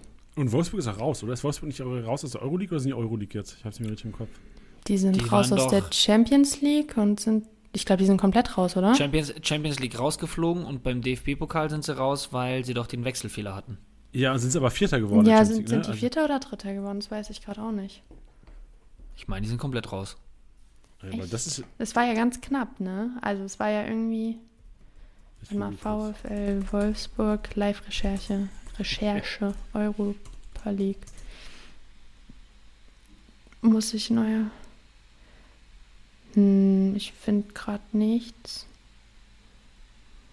Hm. Doch, sind rausgefallen. Sind Vierter Raus, geworden. Vierter? Ja. Ein, ein, Punkt hinter Sevilla. Ja, ja. also von daher, äh, sorry, dass, liebe Hörer, dass es so lange gedauert hat, aber Wolfsburg, ohne Rotation hat man gesehen unter Glasner, was möglich ist. Ähm, ich mhm. weiß, dass mhm. Glasner und Kofeld nicht vergleichbar sind und äh, Wolfsburg null konstant war in der Hinrunde, aber ich sehe Hoffnung. Ich sehe Licht am Ende des Tunnels. Auch für Maxi Arnold-Besitzer. Bei ja. Wilkos war ich, bin ich mir nicht sicher, weil der Kollege kann ja noch wechseln, aber Maxi das Arnold sehe ich ähm, als Wolfsburg-Urgestein, ja, tatsächlich. Habe ich letztens erst äh, erfahren. Wusste ich gar nicht, dass er das schon sein ganzes Leben da spielt. Aber Maxi Arnold, ähm, finde ich, hätte ich gerne. Den hätte ich gerne. Ja, also den würde ich mir auch auf jeden Fall holen. Wir hatten den bei uns. Tilly, du hast ich, nicht Maxi Arnold, ne? Ich glaube, der, nee, ich glaube, Anatol, oder? Hatte der Ach. nicht? Oder, oder Josip. Anatol hat ein richtig gutes Team, Da gehen wir, gehen wir auf den Senkel, der Kollege. Ich weiß nicht sicher. Ich dachte, oder vielleicht wurde er sogar verkauft. Naja, ähm, die weiteren Platzierungen sind auf Platz 4 Christian Günther, auf Platz 5 Angelino, auf 6 Bona Sosa, auf 7 Florian Kainz, auf 8 Marvin Plattenhardt, 9 Dominik Schoboslei und auf der 10 wieder Vincenzo Grifo. Ähm, was ich da gerade interessant fand, was du gesagt hast, wenn man nochmal eine neue Personalie reinwerfen will, wegen weniger Rotation, ist auch Union Berlin, sind ja auch ausgeschieden, haben keine äh, internationale Belastung mehr. Und da war ja die Rotation immer so Christopher Trimmel oder Ryerson. Und ähm, ja, ich finde eigentlich Christopher Trimmel, auch wenn Ryerson so mega stark war jetzt die letzten Spiele, also zumindest war er äh, in manchen Partien gut. Ich habe jetzt die einzelnen Spiele nicht gesehen, muss ich äh, zugeben, aber die Konferenz. Und da ist er dann schon manchmal rausgestochen. Ähm, und wenn man jetzt die letzte Saison mal betrachtet, auch Christopher Trimmel mit Marvin Friedrich in der Kombi, da hat er neun direkte Assists gesammelt, bislang noch keins. Und ähm, ich glaube eigentlich, dass er da, wenn er mehr spielt, auch wieder mehr Flanken schlägt und mehr Torbeteiligungen sammelt und ja, weil bislang hat er nur 51 Punkte durch 17 Flanken, habe ich rausgesucht, aber er hatte bislang halt auch nur 10 Startelf-Einsätze. Was aber zeigt, wenn der Zehnte 28 Aktionen hatte und er 17 mit nur 10 Einsätzen, zeigt ja eigentlich, wie viele Flanken der Typ schlägt. Und ähm, wenn er dann mal ein bisschen mehr gesetzt ist, sehe ich da ja. gutes Potenzial. Also ich sehe ihn nicht als mehr gesetzt irgendwie. Also ich habe Schiss. Also klar, Union jetzt keine Doppelbelastung mehr. Ähm, mhm. Oder keine Belastung mehr durch die Euroleague oder äh, Conference League war es. Conference, sorry. ja. Ja. Ähm, aber trotzdem sehe ich weiterhin Rotation da. Also ich glaube trotzdem, dass Ryerson seine Spielzeit bekommen wird, mhm. weil er halt auch einfach nicht enttäuscht hat und Trimmel nicht überragend war in der Spielzeit. Also ich glaube, Urs Fischer ist so ein Trainer, der da einfach sagt, okay, Leistungsprinzip, die spielen beide solide. Ryerson vielleicht so ein bisschen aufsteigend, Rimmel vielleicht ein bisschen absteigend gewesen in der Hinrunde. Kann mir gut vorstellen, dass es eine, eine faire Arbeitsteilung wahrscheinlich 60, 40 Trimmel gibt. Also ich, aus Kickbase-Sicht finde ich beide, beide leider zu heiß. Gerade jetzt, wo du halt die Rotation null vorhersagen kannst. Mhm, also verstehe ich auf jeden Fall auch. Ich bin da ja auch, kann ich jetzt auch nicht zu 100 Prozent sagen, ähm, wie es dann sein wird, aber ich kann mir eigentlich nicht vorstellen, dass es dann 60-40 ist. Also vielleicht wird Ryerson dann mal die letzten 20 Minuten oder so reingeworfen, aber eigentlich würde ich sagen, dass Trimmel eher gesetzt ist, aber mindestens auch mehr spielt als jetzt die 10 Startelf-Einsätze, was wirklich wenig ist bei 17 Spieltagen, die wir jetzt hatten. Ach, ich merke, mein Hirn ist voll eingerostet. Ja, ich, ich habe ja vorhin auch gesagt, 17. Spieltag steht vor der Tür, aber ist ja nicht, ist ja 18. Genau, der 17. Spieltag ist schon vorbei, ne? Ja, ja, 17 ist genau. ja die genau. Hälfte quasi. Wir haben genau. ja die Rückrunde jetzt. Heißt ja heute Rückrunde Predictions. Ah ja, genau, genau. ja, und da sind dann ja 10 Einsätze bei 17 möglichen schon relativ wenig. Und da erwarte ich schon auch mehr. Aber klar, es ist jetzt nicht der hundertprozentige Startelf-Spieler wie jetzt ein Joshua Kimmich, wenn er fit ist. Oder Nico Gieselmann, muss man inzwischen auch sagen. Stimmt. Der ist da auf seiner Seite verrückt, gesetzt. Das glaube ich immer noch nicht. Das ist, wie so, das ist wie so ein Traum, du, du aufwachst. Aufwachen willst auch. Weiß nicht, warum aufwachen willst, magst ja, du wenn du klar, wenn du Nico Gieselmann Besitzer bist, äh, dann nicht, aber ich glaube, ich glaube es immer noch nicht. Ich glaube es nicht. Ist einfach eine Maschine, muss man ihm ja, einfach zugestehen. Das ist richtig. Der war safe im Matthias Maschinenraum dabei. Safe. Würde würd mich jetzt auch wundern. Aber weiß ich jetzt auch nicht. So, torhungrig. Next one. Vorletzte Kategorie. Vor Meine Mannschaft. Meine ganze Mannschaft am 18. Spieltag. Mm, nee, sieht schlecht aus tatsächlich. Ich wüsste nicht, wen du davon im Team hast. Scheiße. Also Lewandowski hast du nicht, Modest hast du nicht, Sané hast du nicht, Kramaric hast du auch nicht, Nkunku hast du nicht, Haaland hast du nicht, Unisivo hast du nicht. Oh, schick hab ich, ups. Unisivo habe ich auch, ups. Auf der Bank sogar. Was ein Luxus. Weghorst und Avonie, also Janis sieht mau aus. Ja, das ist richtig. Das Aber mit Polter, wirst, mit Polter wirst du schon hinbekommen, glaube ja, ich. Auf geht's Polti.de. ja, das ist die Top 10. Ähm, wollte jetzt nicht zu gemein sein, aber hat sich jetzt so angeboten. Lewandowski auf der Number 177 Torschüsse hat er abgegeben und dadurch 770 Punkte. Modest 67 mal, logischerweise 670 Punkte und Sané 55 mal 550 Punkte. Und ich glaube, da hat er allein am letzten Spieltag 10 oder so dazu bekommen. Also hat er ja drauf geholzt, von wo auch immer. Also es war krass. Es war, glaube ich, am letzten Spieltag. Ja, was ich jetzt schon erstaunlich finde, ich ganz kurz dazwischen, sorry, ähm, dass bei Passmaschine und Torhungrig jeweils die Ballbesitzanteile so viel ausmachen. Mhm. Also klar, es ist verständlich auch, aber dass wir so viele Bayern bei Torhungrig als auch Passmaschine haben, finde ich erstaunlich. Also das zeigt auch nochmal, jetzt zahlenbasiert, wie wichtig doch die Bayern-Spieler sind.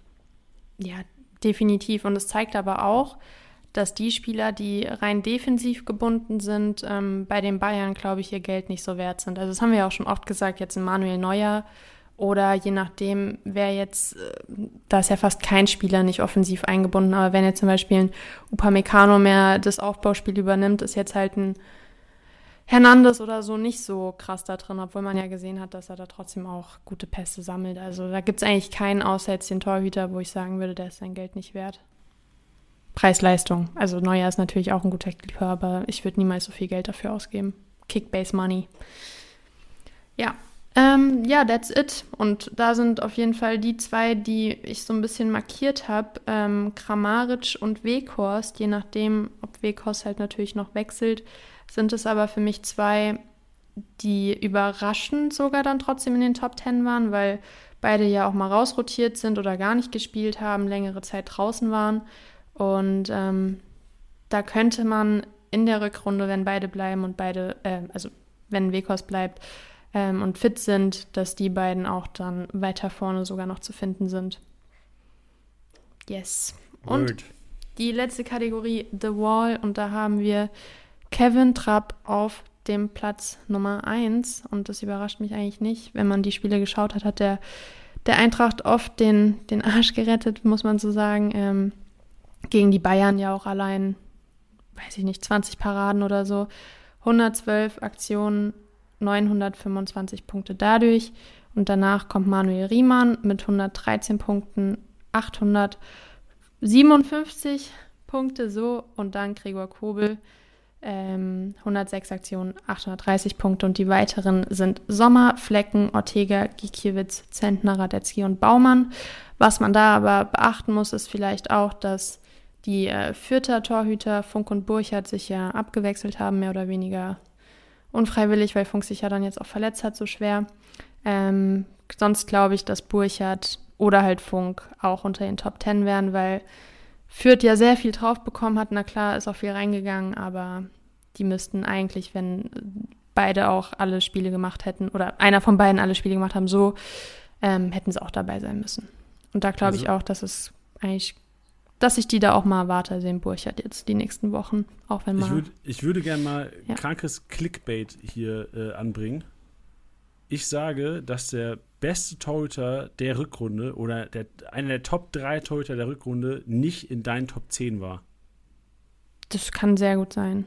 Deswegen nenne ich ja Burchard. Kann ich mir vorstellen. Auch wenn du immer sagst, der patzt, nee, nee, weiß ich Burchard, auch, aber. Nicht Burchard. Wen sagst du? Ich sag, der, der, ich sag zu den Top 2 Goalien. Ich, ich glaube, Riemann Nummer 1 und ich glaube, der zweitbeste Goalie von den Punkten her in der Rückrunde ist, wird Kuhn Castells sein weil Wolfsburg defensiv widerstehen wird. Risiko, aber Kuhn Castells, hast du nicht genannt bei den Top 10, ne? Mm, -mm. Ja, ich glaube, Kuhn Castells wird der zweitbeste Goal der Rückrunde. Um jetzt hier mal wieder Mütze, Schal anzulegen, Fenster auf und ganz weit raus. ja gut, dann muss man halt nochmal ähm, differenzieren. Da würdest du ja jetzt sagen, die Defensive hat sich stabilisiert. Also er macht mehr zu null.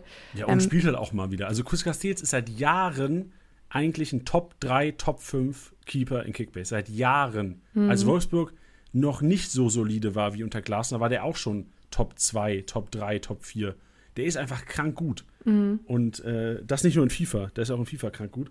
Aber ich glaube, Kun Castells wird in der Rückrunde ähm, ordentlich rasieren, auch wenn Wolfsburg vielleicht nur, was weiß ich, vier, fünf Punkte mehr holt als in der, Rückrunde, in der Hinrunde.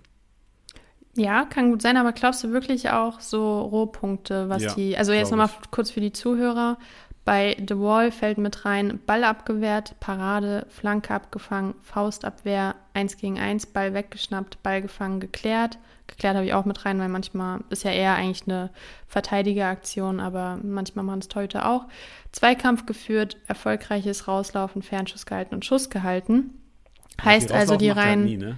genau die reinen Rohpunkte durch die Abwehraktion. Also kein Abschlag, kein Elfmeter gehalten, kein zu Null Bonus. Ich glaube nämlich, das sind so seine Stärken, so Elver halten und was zumindest in der Vorsaison war. Klar, der ist auch so ein starker Keeper, ich will ihn jetzt nicht kleinreden, aber der zu Null Bonus war halt bei Wolfsburg so krank am Start, dass der ja einen grünen Balken nach dem anderen reingeholt hat. Aber kann auch gut sein, ich weiß es nicht. Ich glaube, der profitiert halt immer sehr von den Teampunkten auch.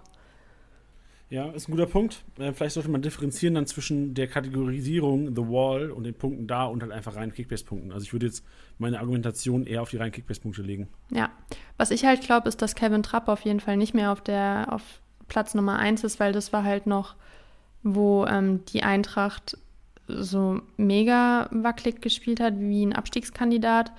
Und zumindest wenn es jetzt so weiterläuft, auch ohne Eintracht-Brille, dann dürfte sich eigentlich Indika, Hinteregger und Co. dürften sich jetzt eigentlich stabilisiert haben, dass Trapp nicht mehr der entscheidende Mann da hinten ist. Zumindest nicht so, dass er auf Platz Nummer 1 ist. Da sehe ich dann schon eher ein Riemann oder ein Ortega oder wen auch immer. Oh, Ortega auch ein guter, guter, sehr guter Call, weil der wird ja auch sicherlich, wenn Bielefeld stabil bleibt jetzt, auch Top 3, Top 5. Ja, weil er bekommt viel drauf und könnte eventuell aber trotzdem bei so einem 1-0 oder so den zu 0 Bonus mitnehmen. Also das ist halt die perfekte Kombi. Viel drauf bekommt zu 0 Bonus irgendwie. Das ist nice.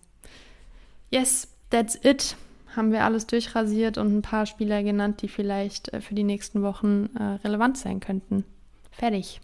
Shay, Elisa, dann danke dir für diese äh, Rasur des Rasens. Sehr gerne. alles wieder frisch. Alles wieder frisch Seiten stehen. Dann danke yes. dir und ähm, wir hören uns nächste Woche wieder. Yes, bis dann. Ciao, ciao. Bis dann. Tschüss. So, Tilly, jetzt liegt es an uns, die Comeback-Spieler zu diskutieren und die Liste ist lang. Wir, wir, wir ballern ein bisschen durch.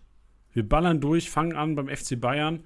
Comeback-Spieler, die ich hier rausgeschrieben habe, zu einem Kimmich, ähm, glaubst du, er wird so rasieren wie vor seiner Corona-Zeit, auch mit äh, gewissen Toren? Und für mich auch einer, wo ich sage, der hat noch ordentlich Potenzial nach oben in 2022, ist Serge Gnabry. Du hast es gesehen in einigen Spielen in der Rückrunde, wie eskaliert, äh, wie es eskali eskalieren kann. Und Gnabry für mich echt keine gute Hinrunde gespielt und trotzdem kranke Punkte. Ich glaube, Serge Gnabry und Kimmich meiner Meinung nach so die ähm, Nummer 2 und 4 bei den Bayern, was Punkte angeht. Eventuell auch 2 und 5, je nachdem, wie Leroy Sané aussieht. Ja, ähm, würde ich alles genauso unterschreiben, wie du es gerade gesagt hast, also was die Platzierungen angeht. Ähm, ich glaube nicht, dass, dass, dass Kimmich, sobald er auf dem Platz steht, da ein, ein richtiger Leistungsabfall erkennbar ist, ähm, weil, ja, also von Mentalität und dem äh, fußballerischen Können ähm, fehlt ihm da an gar nichts. Deswegen hätte ich da gar keine Bedenken, um ehrlich zu sein. Ähm, Gnabry sehe ich ähnlich wie du. Ich glaube schon, dass man sich trotzdem auch daran gewöhnen muss, dass er hin und wieder mal angeschlagen ist, dass er mal rausrotieren wird äh, und auch mal einen Spieltag dazwischen haben wird, bei dem er jetzt nicht so grandios punkten wird. Nichtsdestotrotz ein Spieler, den man sich auf jeden Fall ins Team holen sollte.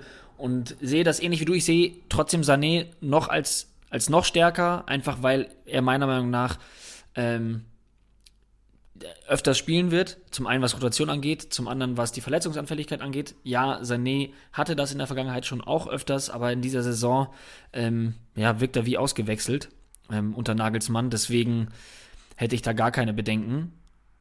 Und Lewandowski klar auf der 1, ja. Wie, wie, siehst du denn die, fünf, äh, die Top 5 der Bayern? Also, das ist Lever auf der 1, wen siehst du auf der 2? Siehst du Kimmich oder Müller auf der 2? Boah. Also ich glaube, am Ende der Saison Müller aufgrund des Ausfalls von Kimmich. Ich glaube, wenn du es nur auf die Rückrunde beziehst, boah, schwierig. Würde,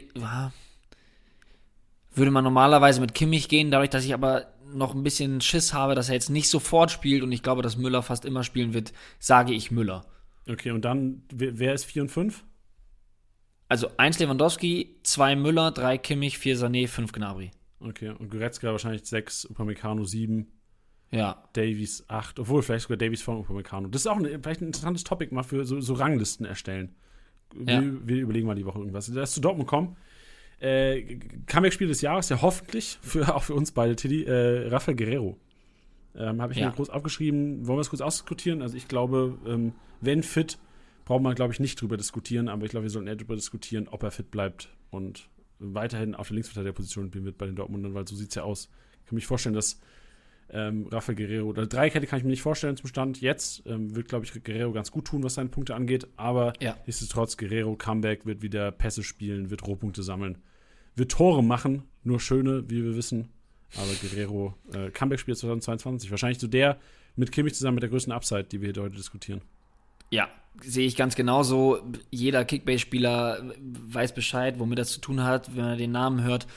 Ähm, ich glaube, Dortmund wird den gleichen Fehler nicht nochmal machen und ihn zu früh reinschmeißen, ähm, beziehungsweise ihn da überlasten. Ich glaube aber, dass der jetzt auch gute Zeit hatte, sich zu regenerieren. Ähm, er wird schon immer wieder seine Wehwehchen haben, gar keine Frage, aber er ist unglaublich wichtig. Ähm, und auch für eure Kickbase-Teams, braucht man nicht drüber reden. Ja, was, was sagst du zu Hummels? Ich habe mir hier auch mal aufgeschrieben, dass wir ihn diskutieren, weil Hummels hat für mich nicht so gut gepunktet in der, in der Hinrunde. Glaubst du, ist es mehr von Hummels zu erwarten oder ist es einfach der Hummels, den wir jetzt sehen, quasi diesen Punkteschnitt von, ich weiß nicht auswendig, 110 Punkten, 120? Ist das das? Weil letztes Jahr war es ja wahrscheinlich dann 140 und 50 eher. Also ich wüsste jetzt nicht, welchen Faktor es gäbe, der sich jetzt geklärt haben sollte, dass er jetzt auf einmal einen exponentiellen Punkteanstieg hat. Ähm, deswegen glaube ich, dass man mit der aktuellen Hinrunde auch gehen wird. Äh, man muss dazu auch fairerweise sagen, wir hatten zwischenzeitlich so ein bisschen Bammel wegen diesen ähm, Problemen, die er mit seinen Knien hatte, die auch so kommuniziert wurden ähm, und dann ja auch öfters mal rausgenommen wurde. Aber das hat sich ja letztendlich auch nicht so groß ausgewirkt. Ne? Also es war jetzt nicht so, als hätte man jetzt gesagt, okay, die Spielzeit ist ein super krasses Defizit. Ähm, Deswegen, ich würde mit einer gleichen, gleichen und einem ähnlichen Punkteschnitt wie zur Hinrunde ausgehen, ja.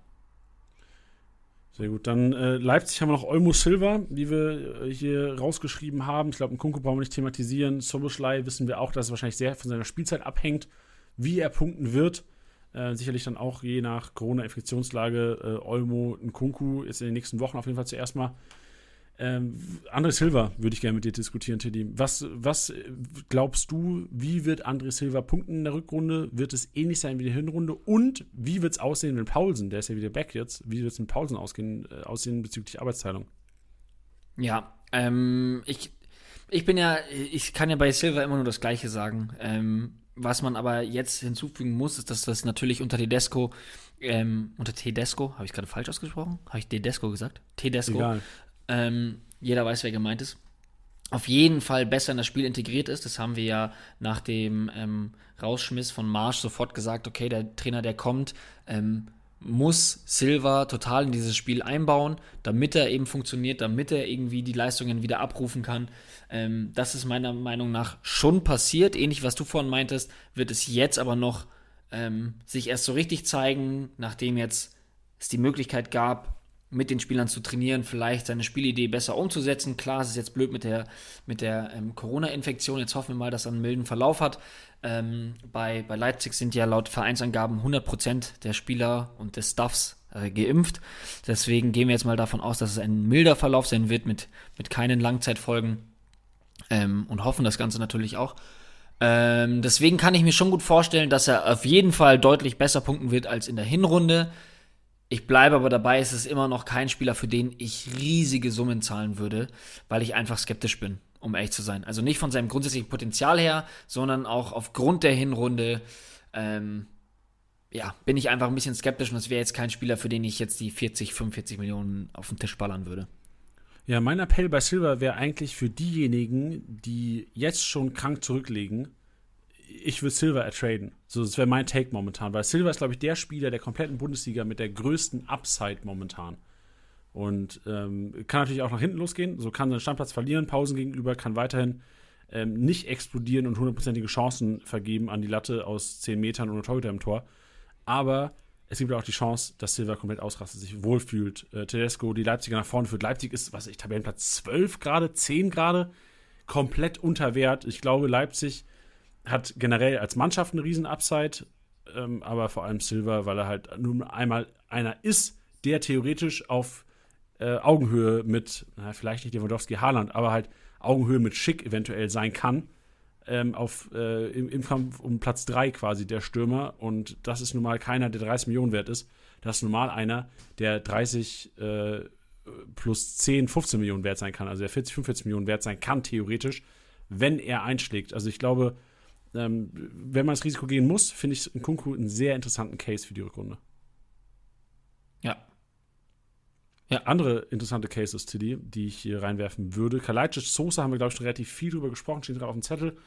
Ähm, finde ich aber auch beide, gerade als Duo, profitieren voneinander, wenn beide ähm, bei 100% oder vor allem Kleitsch bei 100%. Glaube ich, dass beide so kleine Comebacker sein können für die Rückrunde.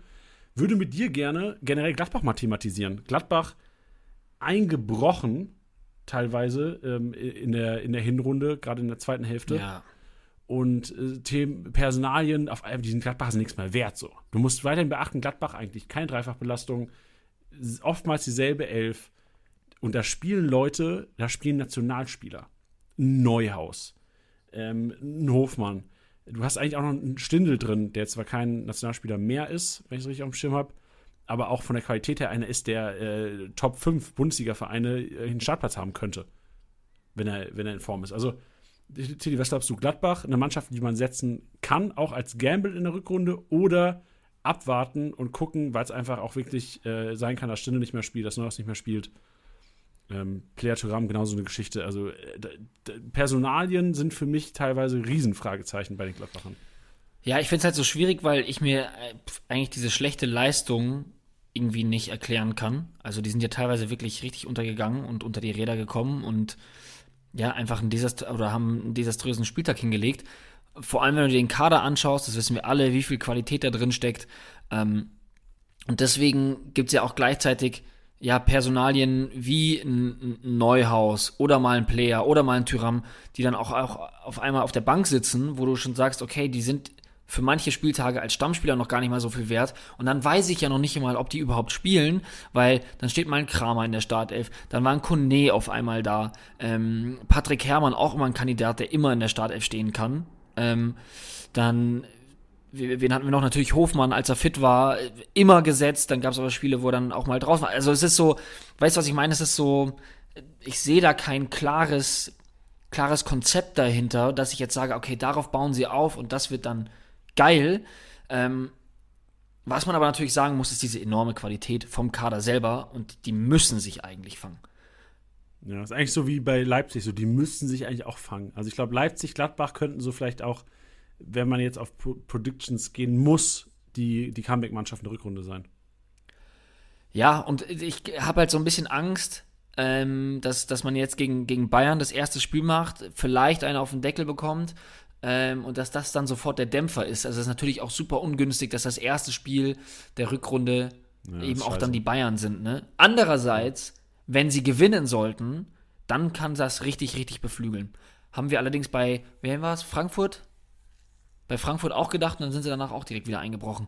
Ja, ja also man sieht, man sieht, es gibt da irgendwie kein, keine Konstante, ähm, was ihnen da vielleicht jetzt zugute kommt was ja auch natürlich auch nochmal ein Faktor ist für die Rückrunde, vor allem vorerst, ähm, sind ja die Geisterspiele. Also vielleicht ist das jetzt ihre Möglichkeit, da jetzt nochmal was zu drehen. Ähm, ja, ich finde es ich find's schwierig. Ich verstehe aber, als Gamble würde ich draufgehen, weil es vielleicht preis-leistungsmäßig, was das Potenzial angeht, vielleicht schon die besten Spieler sind. Ja, sehr guter Take. Dann würde ich gerne über Christoph Baumgartner reden mit dir, Tiddy. 12,1 Millionen momentan. Äh, nicht immer gespielt. Was hast du? Eintüten. Oder? Also ich finde auch riesen Upside momentan. Ja, und also bei den Einwechslungen, bei denen er am Start war, der ist richtig hungrig, der hat richtig Bock. Ähm, ist auch seine Schritte gegangen, wie ich finde, im Vergleich zur, zur, ähm, zur letzten Saison. Ähm, ist jetzt natürlich nicht bisher noch nicht so viel gespielt wie in der letzten Saison, logischerweise. Aber ähm, ja, es ist von einem, von einem der, der in, in, der, in der letzten Saison so gefühlt explodiert ist, zu einem, der da, ja, wo man jetzt sagt, hey, wenn ich, wenn ich an, an Hoffenheim denke und die besten Spieler, als erstes nennt man natürlich Kramaric, aber dann dauert es nicht lang, bis man Baumgartner sagt. Ja, ähm, wenn er nicht vielleicht sogar der, der nächste ist, den man nennen würde. Ähm, deswegen, gerade auch für den Preis, den würde ich sofort eintüten. Ja, vor allem, wenn man sieht, ich habe mir sogar eine Statistik rausgesucht, der Kollege war mehr als 25 Prozent der, kompletten Spielzeit in der Hinrunde verletzt oder quasi nicht im Kader. Also ich glaube, ähm, da ist noch einiges an Potenzial. Vor allem, wenn man bedenkt, dass am Anfang der Saison er nicht auf seiner 10 spielen durfte. Der hat am Anfang der Saison quasi rechts außen gespielt, was sein Kicker genau. richtig reinge, äh, negativ reingesenzt hat. Also ich bin mir relativ sicher, dass er auf der 10 in der Rückrunde wieder ordentlich durchstarten kann. Deswegen auch hier, weil Tilly sagt, eintüten. Ich glaube, besser beschreibt es. Äh, kein, keine Wörter, keine zwei Wörter. Ähm, ein Wort ist das nur. kein Wort würde es besser äh, beschreiben als äh, eintüten. Ja. Dann ähm, haben wir noch zwei Leute, die ich gerne thematisieren würde. Einmal ähm, Felix Udukai und einmal äh, Luca Waldschmidt. Zu Udukai, ich glaube, das ist schnell gemacht, ne? Auch so ein Eintüten-Case. Wird Rückrunde auch Marktwert, ich glaube, der ist 2 Millionen irgendwas wert, wird wieder Stamminverteidiger, wird einer sein, der Oxford wieder Rohpunkte wegnehmen kann und Udukai einer, der 12, 13, 14 Millionen Marktwert hatte letzte Saison äh, zu ähnlicher Zeit. Also von der Felix Udukai für mich ähm, eigentlich ein No-Brainer, auch ein Eintüter. Ja, bin ich, bin ich total bei dir. Willst du was zu Luca Waldschmidt sagen, Tilly? Ähm, jein. Okay. ah ja, wenn du nicht willst, musst du ja nicht. Ja, also ich, ich warte noch so ein bisschen, aber ich, ich, ich, das ist so ein Spieler, bei dem ich so zöger, der ja auch ein unfassbares Potenzial hat, aber sich da halt auch irgendwie einfinden muss in seiner Rolle überhaupt, die es auch gefühlt irgendwie noch so gar nicht gibt bei Wolfsburg. Ähm, profitiert jetzt natürlich durch die, durch die Verletzung von Matcher. Ähm, das, ich bin halt immer so kein Fan davon, ähm, wenn man jetzt auch Beispiel Matcher nimmt oder Waldschmidt, dass diese Spieler so auf Außen gezogen werden. Das passiert bei, bei, bei so vielen Stürmern, auch generell im Weltfußball. Ähm, und das ist einfach nicht deren Position. Also der ist jemand, der für mich in der Spitze spielt, vielleicht auch so ein bisschen abgesetzt, falsche Neun, wenn es das heutzutage überhaupt noch gibt. Ihr wisst aber, was ich meine, so diesen klassischen, ja, einfach, der, der ist einfach eine Spitze. Der ist, der ist, der ist kein Flügelspieler. Und das sehe ich immer halt so ein bisschen, da bin ich grundsätzlich einfach immer so ein bisschen skeptisch. Bei Wolfsburg ist der Vorteil, dass dadurch, dass man mit Weghorst vorne diesen Leuchtturm drin hat, dass die man schon, ja, jetzt nicht unfassbar breit spielen. Das ist ja jetzt kein, kein, nicht vergleichbar von der Position wie ein Koman oder ein Sané oder ein Gnabry, ähm, sondern die spielen ja schon zentraler, sage ich jetzt mal, wenn du verstehst, was ich meine, oder wenn ihr versteht, ja. was ich meine. Ähm, aber ich bin da einfach immer ein bisschen skeptisch. Und vom Potenzial her auch ein wahnsinnig guter Fußballer. Äh, ich habe einfach noch so ein bisschen Angst vor dieser Eingewöhnungsphase in der Rolle, dann auch, ja, wie, wie er in der Mannschaft agieren soll und muss. Ähm, ja, deswegen bin ich ein bisschen skeptisch. Danke, Titi. Ich glaube, du hast mich gerade so ein bisschen von Overpay ähm, beschützt, weil das für mich ja so genau so ein Spielertyp ist. Eigentlich muss er, und Qualität setzt sich langfristig durch. So meine zwei Sachen, wo ich gesagt habe, Vorsatz 2022, lasse ich nicht mehr so auf die zwei Sachen ein. Ich hätte es wahrscheinlich bei Waldschmidt gemacht, aber ich gebe dir recht, über die Außen könnte so ein bisschen die Baumgartner-Krankheit kommen. Also Baumgartner ja kein Stürmertyp, kannst dich nicht eins zu eins vergleichen. Aber als Flügelspieler machst du nun mal, wenn du nicht in der Mannschaft spielst, die FC Bayern oder Dortmund heißt, oder Leipzig, ein bisschen weniger Punkte. Ja, und äh, weißt du, also was du ja gerade sagst, auch ähm, eigentlich muss er, es würde mich jetzt nicht wundern, wenn er 18., 19. und 20. Spieltag jeweils einmal trifft, dann würde ich auch sagen, okay, das ist jetzt für mich jetzt keine kranke Überraschung. Weißt du, ja, was ich meine? Ja, safe. So, Aber wird, also wird safe mit einem Treffer nicht über 250 Punkten kommen. Ja. So, so einer. Ja. Ja. Guter Take. Gut, Teddy. Moment, ich bin froh, dass ich habe hier auch in 2022 ähm, sehr stark analysiert. Kommen wir jetzt zu äh, meinem Einkaufswagen, Teddy, wenn du nichts mehr zu den äh, Ausreißern zuzufügen hast. Oder jemanden selbst nennen willst noch, den wir hier nicht zusammengetragen haben. Ähm, ich würde vielleicht noch einen nennen, den ich mir heute angeschaut habe. Ist Bitte. jetzt nicht, hat jetzt nichts mit Comeback zu tun. Ich kann mir aber auch vorstellen, dass es ähm, viele Leute abholt. Ich äh, hoffe jetzt nicht, dass es in, dem, in, dem, in unserem Ablaufplan noch drin ist und ich das jetzt irgendwie vorwegnehme. Aber ich habe mir ähm, Pepi angeschaut. Ricardo Pepi, der Neuzugang, der Rekordtransfer von Augsburg. Ähm, und ich habe mich da so mal so ein bisschen reingeschaut und das ist vielleicht so die, die Frage der Episode auch an, an, an unsere Zuhörer, die uns da gerne mal ihre Meinung auch ähm, zu schicken können, die wir auch gerne aufgreifen werden, weil nur eine Meinung von einem Spieler, den man nicht über volle 90 Minuten oder auch in einem Live-Spiel gesehen hat, ist immer ein bisschen schwierig. Ähm, ich kann euch so ein bisschen nahe bringen, was so meine Erkenntnisse sind von dem, was ich gesehen und was ich auch gelesen habe.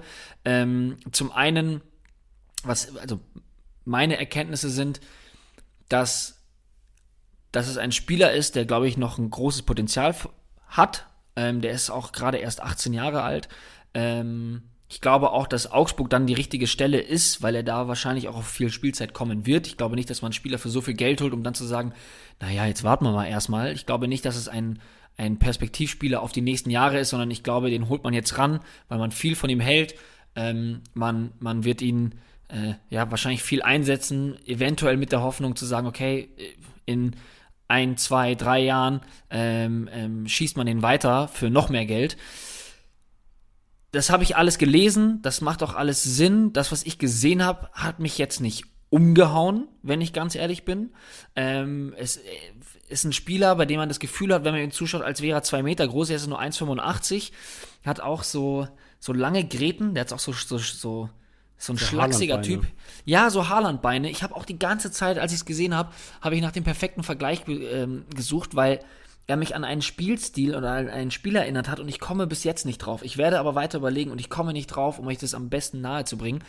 Ähm, hat einen, hat einen super Abschluss. In den, in, den, in den Videos hat man gesehen, der hat auch äh, einen Wahnsinns-Freistoß mal geschossen, schießt auch Elfer, ähm, also hat da auch schon sehr viel ähm, Verantwortung übernommen. Er hat in seiner ähm, im, im, im Jahr 2021 in der MLS ähm, in 31 Spielen 13 Tore geschossen und zwei Vorlagen gegeben, ähm, was schwer in Ordnung ist für einen 18-Jährigen. Ich habe von vielen Amerikanern gelesen, dass, ähm, dass es eine eine grundsätzlich schlechte Saison von dem Team war. Ähm, ich glaube auch nur sieben Siege geholt und was weiß ich, wie viele Niederlagen. Also es klang alles sehr, sehr desaströs. Und da haben sie gesagt, war er wirklich ein Lichtblick, ein Lichtblick und auch ein, ja, eine tragende Säule in dem Team. Ähm, das kann ich mir alles auch sehr gut vorstellen. Ich muss aber gleichzeitig auch sagen, äh, er hatte so, war so ein bisschen schlampig, was so den First Touch angeht. Also so Bälle, äh, in einem Zuspiel, die er nicht sofort super verwertet hat. Da, es war so ein bisschen holprig aus, so ein bisschen, ja, unsauber einfach. Also ich würde jetzt nicht sagen, dass es ein technisch starker Spieler ist. Ähm, paar Mal schon auch zum Dribbling angesetzt, was ich gesehen habe, was ich in Ordnung fand. Aber ich finde es ein bisschen schwierig. Als ich die Summe gesehen habe, dachte ich mir, wow, okay. Ähm, ich bin da auch immer so ein bisschen deswegen vorsichtig bei einem Davies habe ich das Ähnliche gesagt. Ähm, da, der hat einem ja auch das, das Gegenteil bewiesen. Ähm, ich habe da manchmal ja so ein bisschen die Befürchtung, dass man sowas auch macht, aufgrund dessen, dass ähm, Augsburg ja auch einen einen ja, Teilhaber hat, der ja gute Connections in die USA hat, dass man da auch vielleicht sich denkt, ja, vielleicht, also es gibt ja so viele Teams, die sagen, ja, wir müssen jetzt da irgendwie äh, im Ausland so agieren, dass man da auch noch attraktiv wird. Also siehe den James Rodriguez-Transfer zu den Bayern, äh, wo sie, was weiß ich, wie viele Follower generiert haben aus dem südamerikanischen Raum. Ähm, also, weißt du, was ich meine? Das sind manchmal so Transfers, wo ich das Gefühl habe, das ist manchmal so ein Image-Ding. Weißt du, dass man sagt, so, man bringt sich als FC Augsburg jetzt in, in Amerika ins Gespräch, dann hört man den Namen mal und da geht er jetzt hin und vielleicht gucken dann ein paar Leute zu, die davor schon Fans von ihm waren. Ähm, ist jetzt sehr, sehr weit hergegriffen. Ähm, dafür, dass auch gleichzeitig sehr, sehr viele große Vereine auch an ihm äh, interessiert waren. Fazit, ich bin skeptisch. Starke Analyse an dieser Stelle. Also ich kann so viel nicht dazu beitragen. Ich habe mir auch seine, ich glaube, es war was, alle Tore 2021 von dem Kollegen angeguckt, fand es jetzt auch nicht überragend, fand es eher abstauberisch und wie du gesagt hast, so schlechter erster Kontakt habe ich auch oft sehr oft gesehen. Wäre auch sehr vorsichtig. Also ich kann mir nicht vorstellen, dass der in der Bundesliga direkt einschlägt, vor allem auf dem Tempo, wenn man vergleicht, wie die äh, Verteidiger in den USA in der MLS teilweise rumgelaufen sind um den rum. Ähm, ja. fand, also das hat mich schon sehr an schlechte Zeiten von Fürth erinnert, so zur Hinrunde. Ja. Ja, sehe ich genauso. Also, ja, ja. Gut, dann sind wir uns und, ja einig. Ah, und, und ja. eine Sache noch, ganz kurz, Entschuldigung, ähm, mhm. was ich auch noch positiv hervorheben muss, ist, ähm, was ich fand, was ich, mir vorstellen kann, leider durch die technische, äh, ja, äh, seine technischen Fähigkeiten dann aber wiederum nicht so sehe, ist, dass er vielleicht nicht direkt so als Stoßstürmer agiert, sondern so ein bisschen sich zurückfallen lässt, weil der hat eine richtig krasse Übersicht. Der hat auch super Pässe gespielt. Und da denke ich mir, ähm, vielleicht ist das eher seine Rolle als den, den Zielspieler, den man vorne sucht. Das kann noch jemand anderes sein, aber der hatte wirklich eine super Übersicht und da ist für mich so, da können die auch in der MLS scheiße stehen, da können die, ähm, weiß ich nicht, vielleicht hinten nicht perfekt sortiert sein, wenn du einen richtig geilen Schnittstellenpass spielen kannst, nicht nur technisch von der Fähigkeit, sondern auch, dass du da jemanden siehst, den Laufweg kennst, ähm, das kann man dann auch nicht abstreiten. Weißt du? Also, wenn einer geile Pässe in der Kreisliga spielt, dann ist er auch ein guter Fußballer. Weißt du, was ich meine? Also, ein guter Take to the, ja. Ähm, und das fand ich, das fand ich sehr bemerkenswert. Deswegen bin ich gespannt, was Augsburg mit ihm macht. Ihr könnt uns gerne eines Gegenteils überzeugen und sagen, hey, aber das müsst ihr so sehen, das müsst ihr so sehen und das ist vielleicht ganz anders. Ähm, schreibt uns das gerne, gerne, gerne. Ähm, also beruht euch nicht nur auf meine Meinung, wo ich mich heute ein bisschen eingelesen habe und mir auch Sachen angeschaut habe. Ich bin dennoch skeptisch. So, jetzt haben wir es. Ja, vor allem muss man generell bei allen Neuzugängen, so Freiburg hat ja auch einen neuen Rechtsverteidiger geholt, ähm, wird sicherlich die Woche auch noch einiges passieren. Ich glaube, bei allen Neuzugängen muss man halt einfach auch realistisch sehen, der 17. Spieltag ist am Wochenende. So, die werden nicht direkt eine Riesenrolle spielen. Ähm, klar, mit dem Augsburg vielleicht nochmal ein Sonderfall, weil Augsburg einfach ähm, einen braucht vorne drin, auch auf der Verletzungsanfälligkeit äh, anderer Stürmer. Aber ich glaube, wir dürften jetzt nicht zu viel erwarten von gewissen Winter-Neuzugängen, außer jetzt der Dominostein fällt. So, was passiert, wenn Wekos geht. So. Also ich glaube, wir müssen abwarten und äh, der Januar ist noch lang, sagen, yes. sagen Leute und sicherlich auch Sportstaaten da draußen. Und Experten. Gut, was wer heute auch lang ist, ist der äh, Podcast, deswegen jetzt Einkaufswagen. Janis Einkaufswagen, starten wir rein. Janis Einkaufswagen.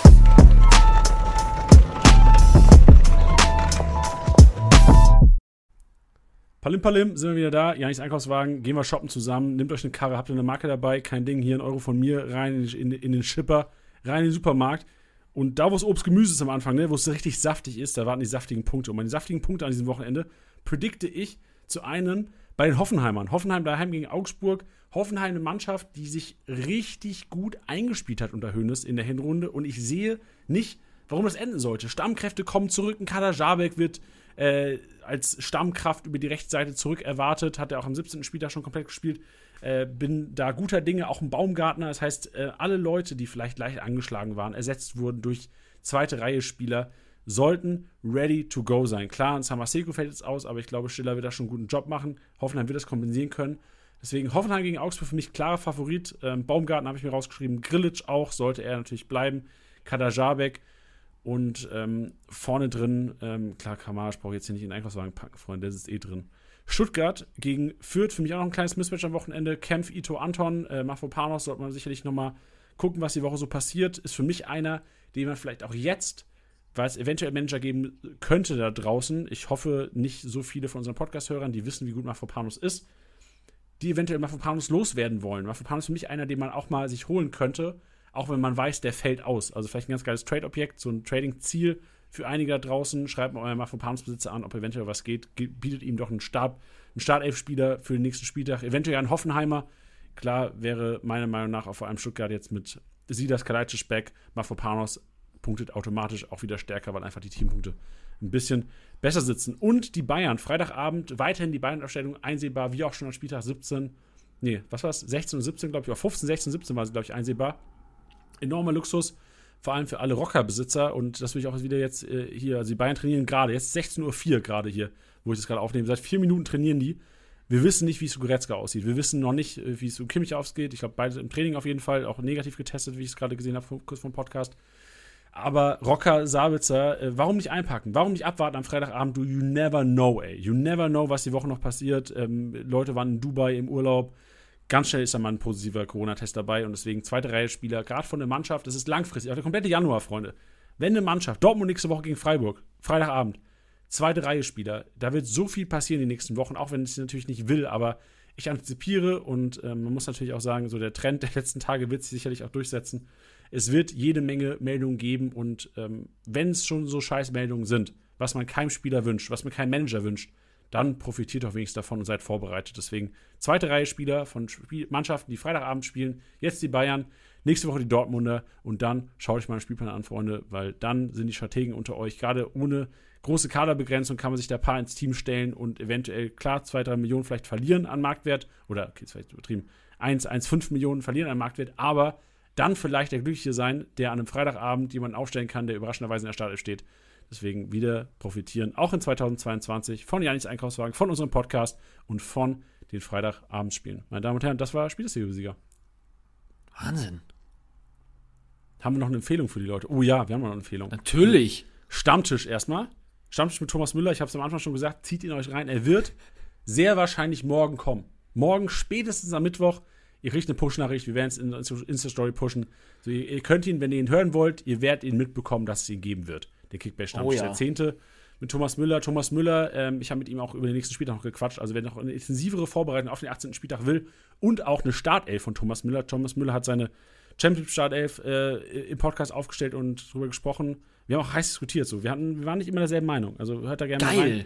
Thomas Müller ähm, hat einige Partien anders gesehen. Und vor allem, also alle, die Union Berlin-Spieler haben, unbedingt reinhören, weil Thomas hat ein bisschen andere Ansicht gehabt wie ich über Union Berlin. Geil. Ich bin äh, wirklich, ich bin richtig, richtig heiß. Ich habe so Bock, mir das Ding reinzuziehen. Apropos reinziehen, äh, Sky Sport Challenge steht an, Freunde. Es wird die Woche eine neue Challenge geben mit unserem Partner äh, Sky. Tilly und ich ja wöchentlich, Freitag 15.30 Uhr, ich glaube, das haben wir auch relativ selten im Podcast gesagt, Freitag 15.30 Uhr immer auf Sky zu sehen, auf Sky Sport 1, laufen wir mit unserer Show eine halbe Stunde lang. Also wer jetzt hier uns zum ersten Mal hört oder wer uns hört oder nie gesehen hat, der sagt, ey, sind die wirklich so hässlich, wie die sich anhören? Ja, schaut mal rein. Freitag 15.30 Uhr wird zu Handelbumble auf Sky zu sehen mit unserer Show Wer wird MVP? Geil. Tilly, danke dir. Es war ein schöner Start in 2022. Das denke ich auch. Also so geht's mir auch. Und ich denke, dass es den Leuten ähnlich ergangen ist. Und damit entlassen wir euch auch in die, in die Freiheit. Ihr könnt die Kopfhörer jetzt rausnehmen. Ihr könnt mal das Autoradio ausmachen. Einfach mal kurz die Ruhe genießen. Mal kurz Oder Mucke. einatmen. Mach Mucke an. Oder Mucke. Oder, oder jetzt, wenn ihr halt erst Dienstag hört, jetzt bestimmt Stammtisch mit Thomas Müller hören, ne? Genau, ja, der- das sowieso. Also wer das nicht macht, wirklich, der kriegt von mir einen auf die Löffel. Boah, alle schreiben, die es nicht machen. Tilly kommt vorbei. Wer schon immer mit dir Fußball gucken wollte, hat jetzt die Gelegenheit. Einfach nicht den Stammtisch mit Thomas Müller anhören. Na gut, da kommt die Erkenntnis sehr schnell, dass man sowas wahrscheinlich nie wieder machen möchte. Aber okay. Weil es wird Drittliga-Fußball geguckt, meine Damen und Herren. Oh ja. Und vielleicht auch ein bisschen geflucht. Ja, oh Mann. Schön, Tilly. Dann äh, danke dir, danke auch Elisa ins Off, die heute wieder am Start war. Ähm, ich wünsche dir eine geile Woche und einen richtig geilen Start in die Rückrunde 2021-2022. Let's go. Tschüss. Tschüss.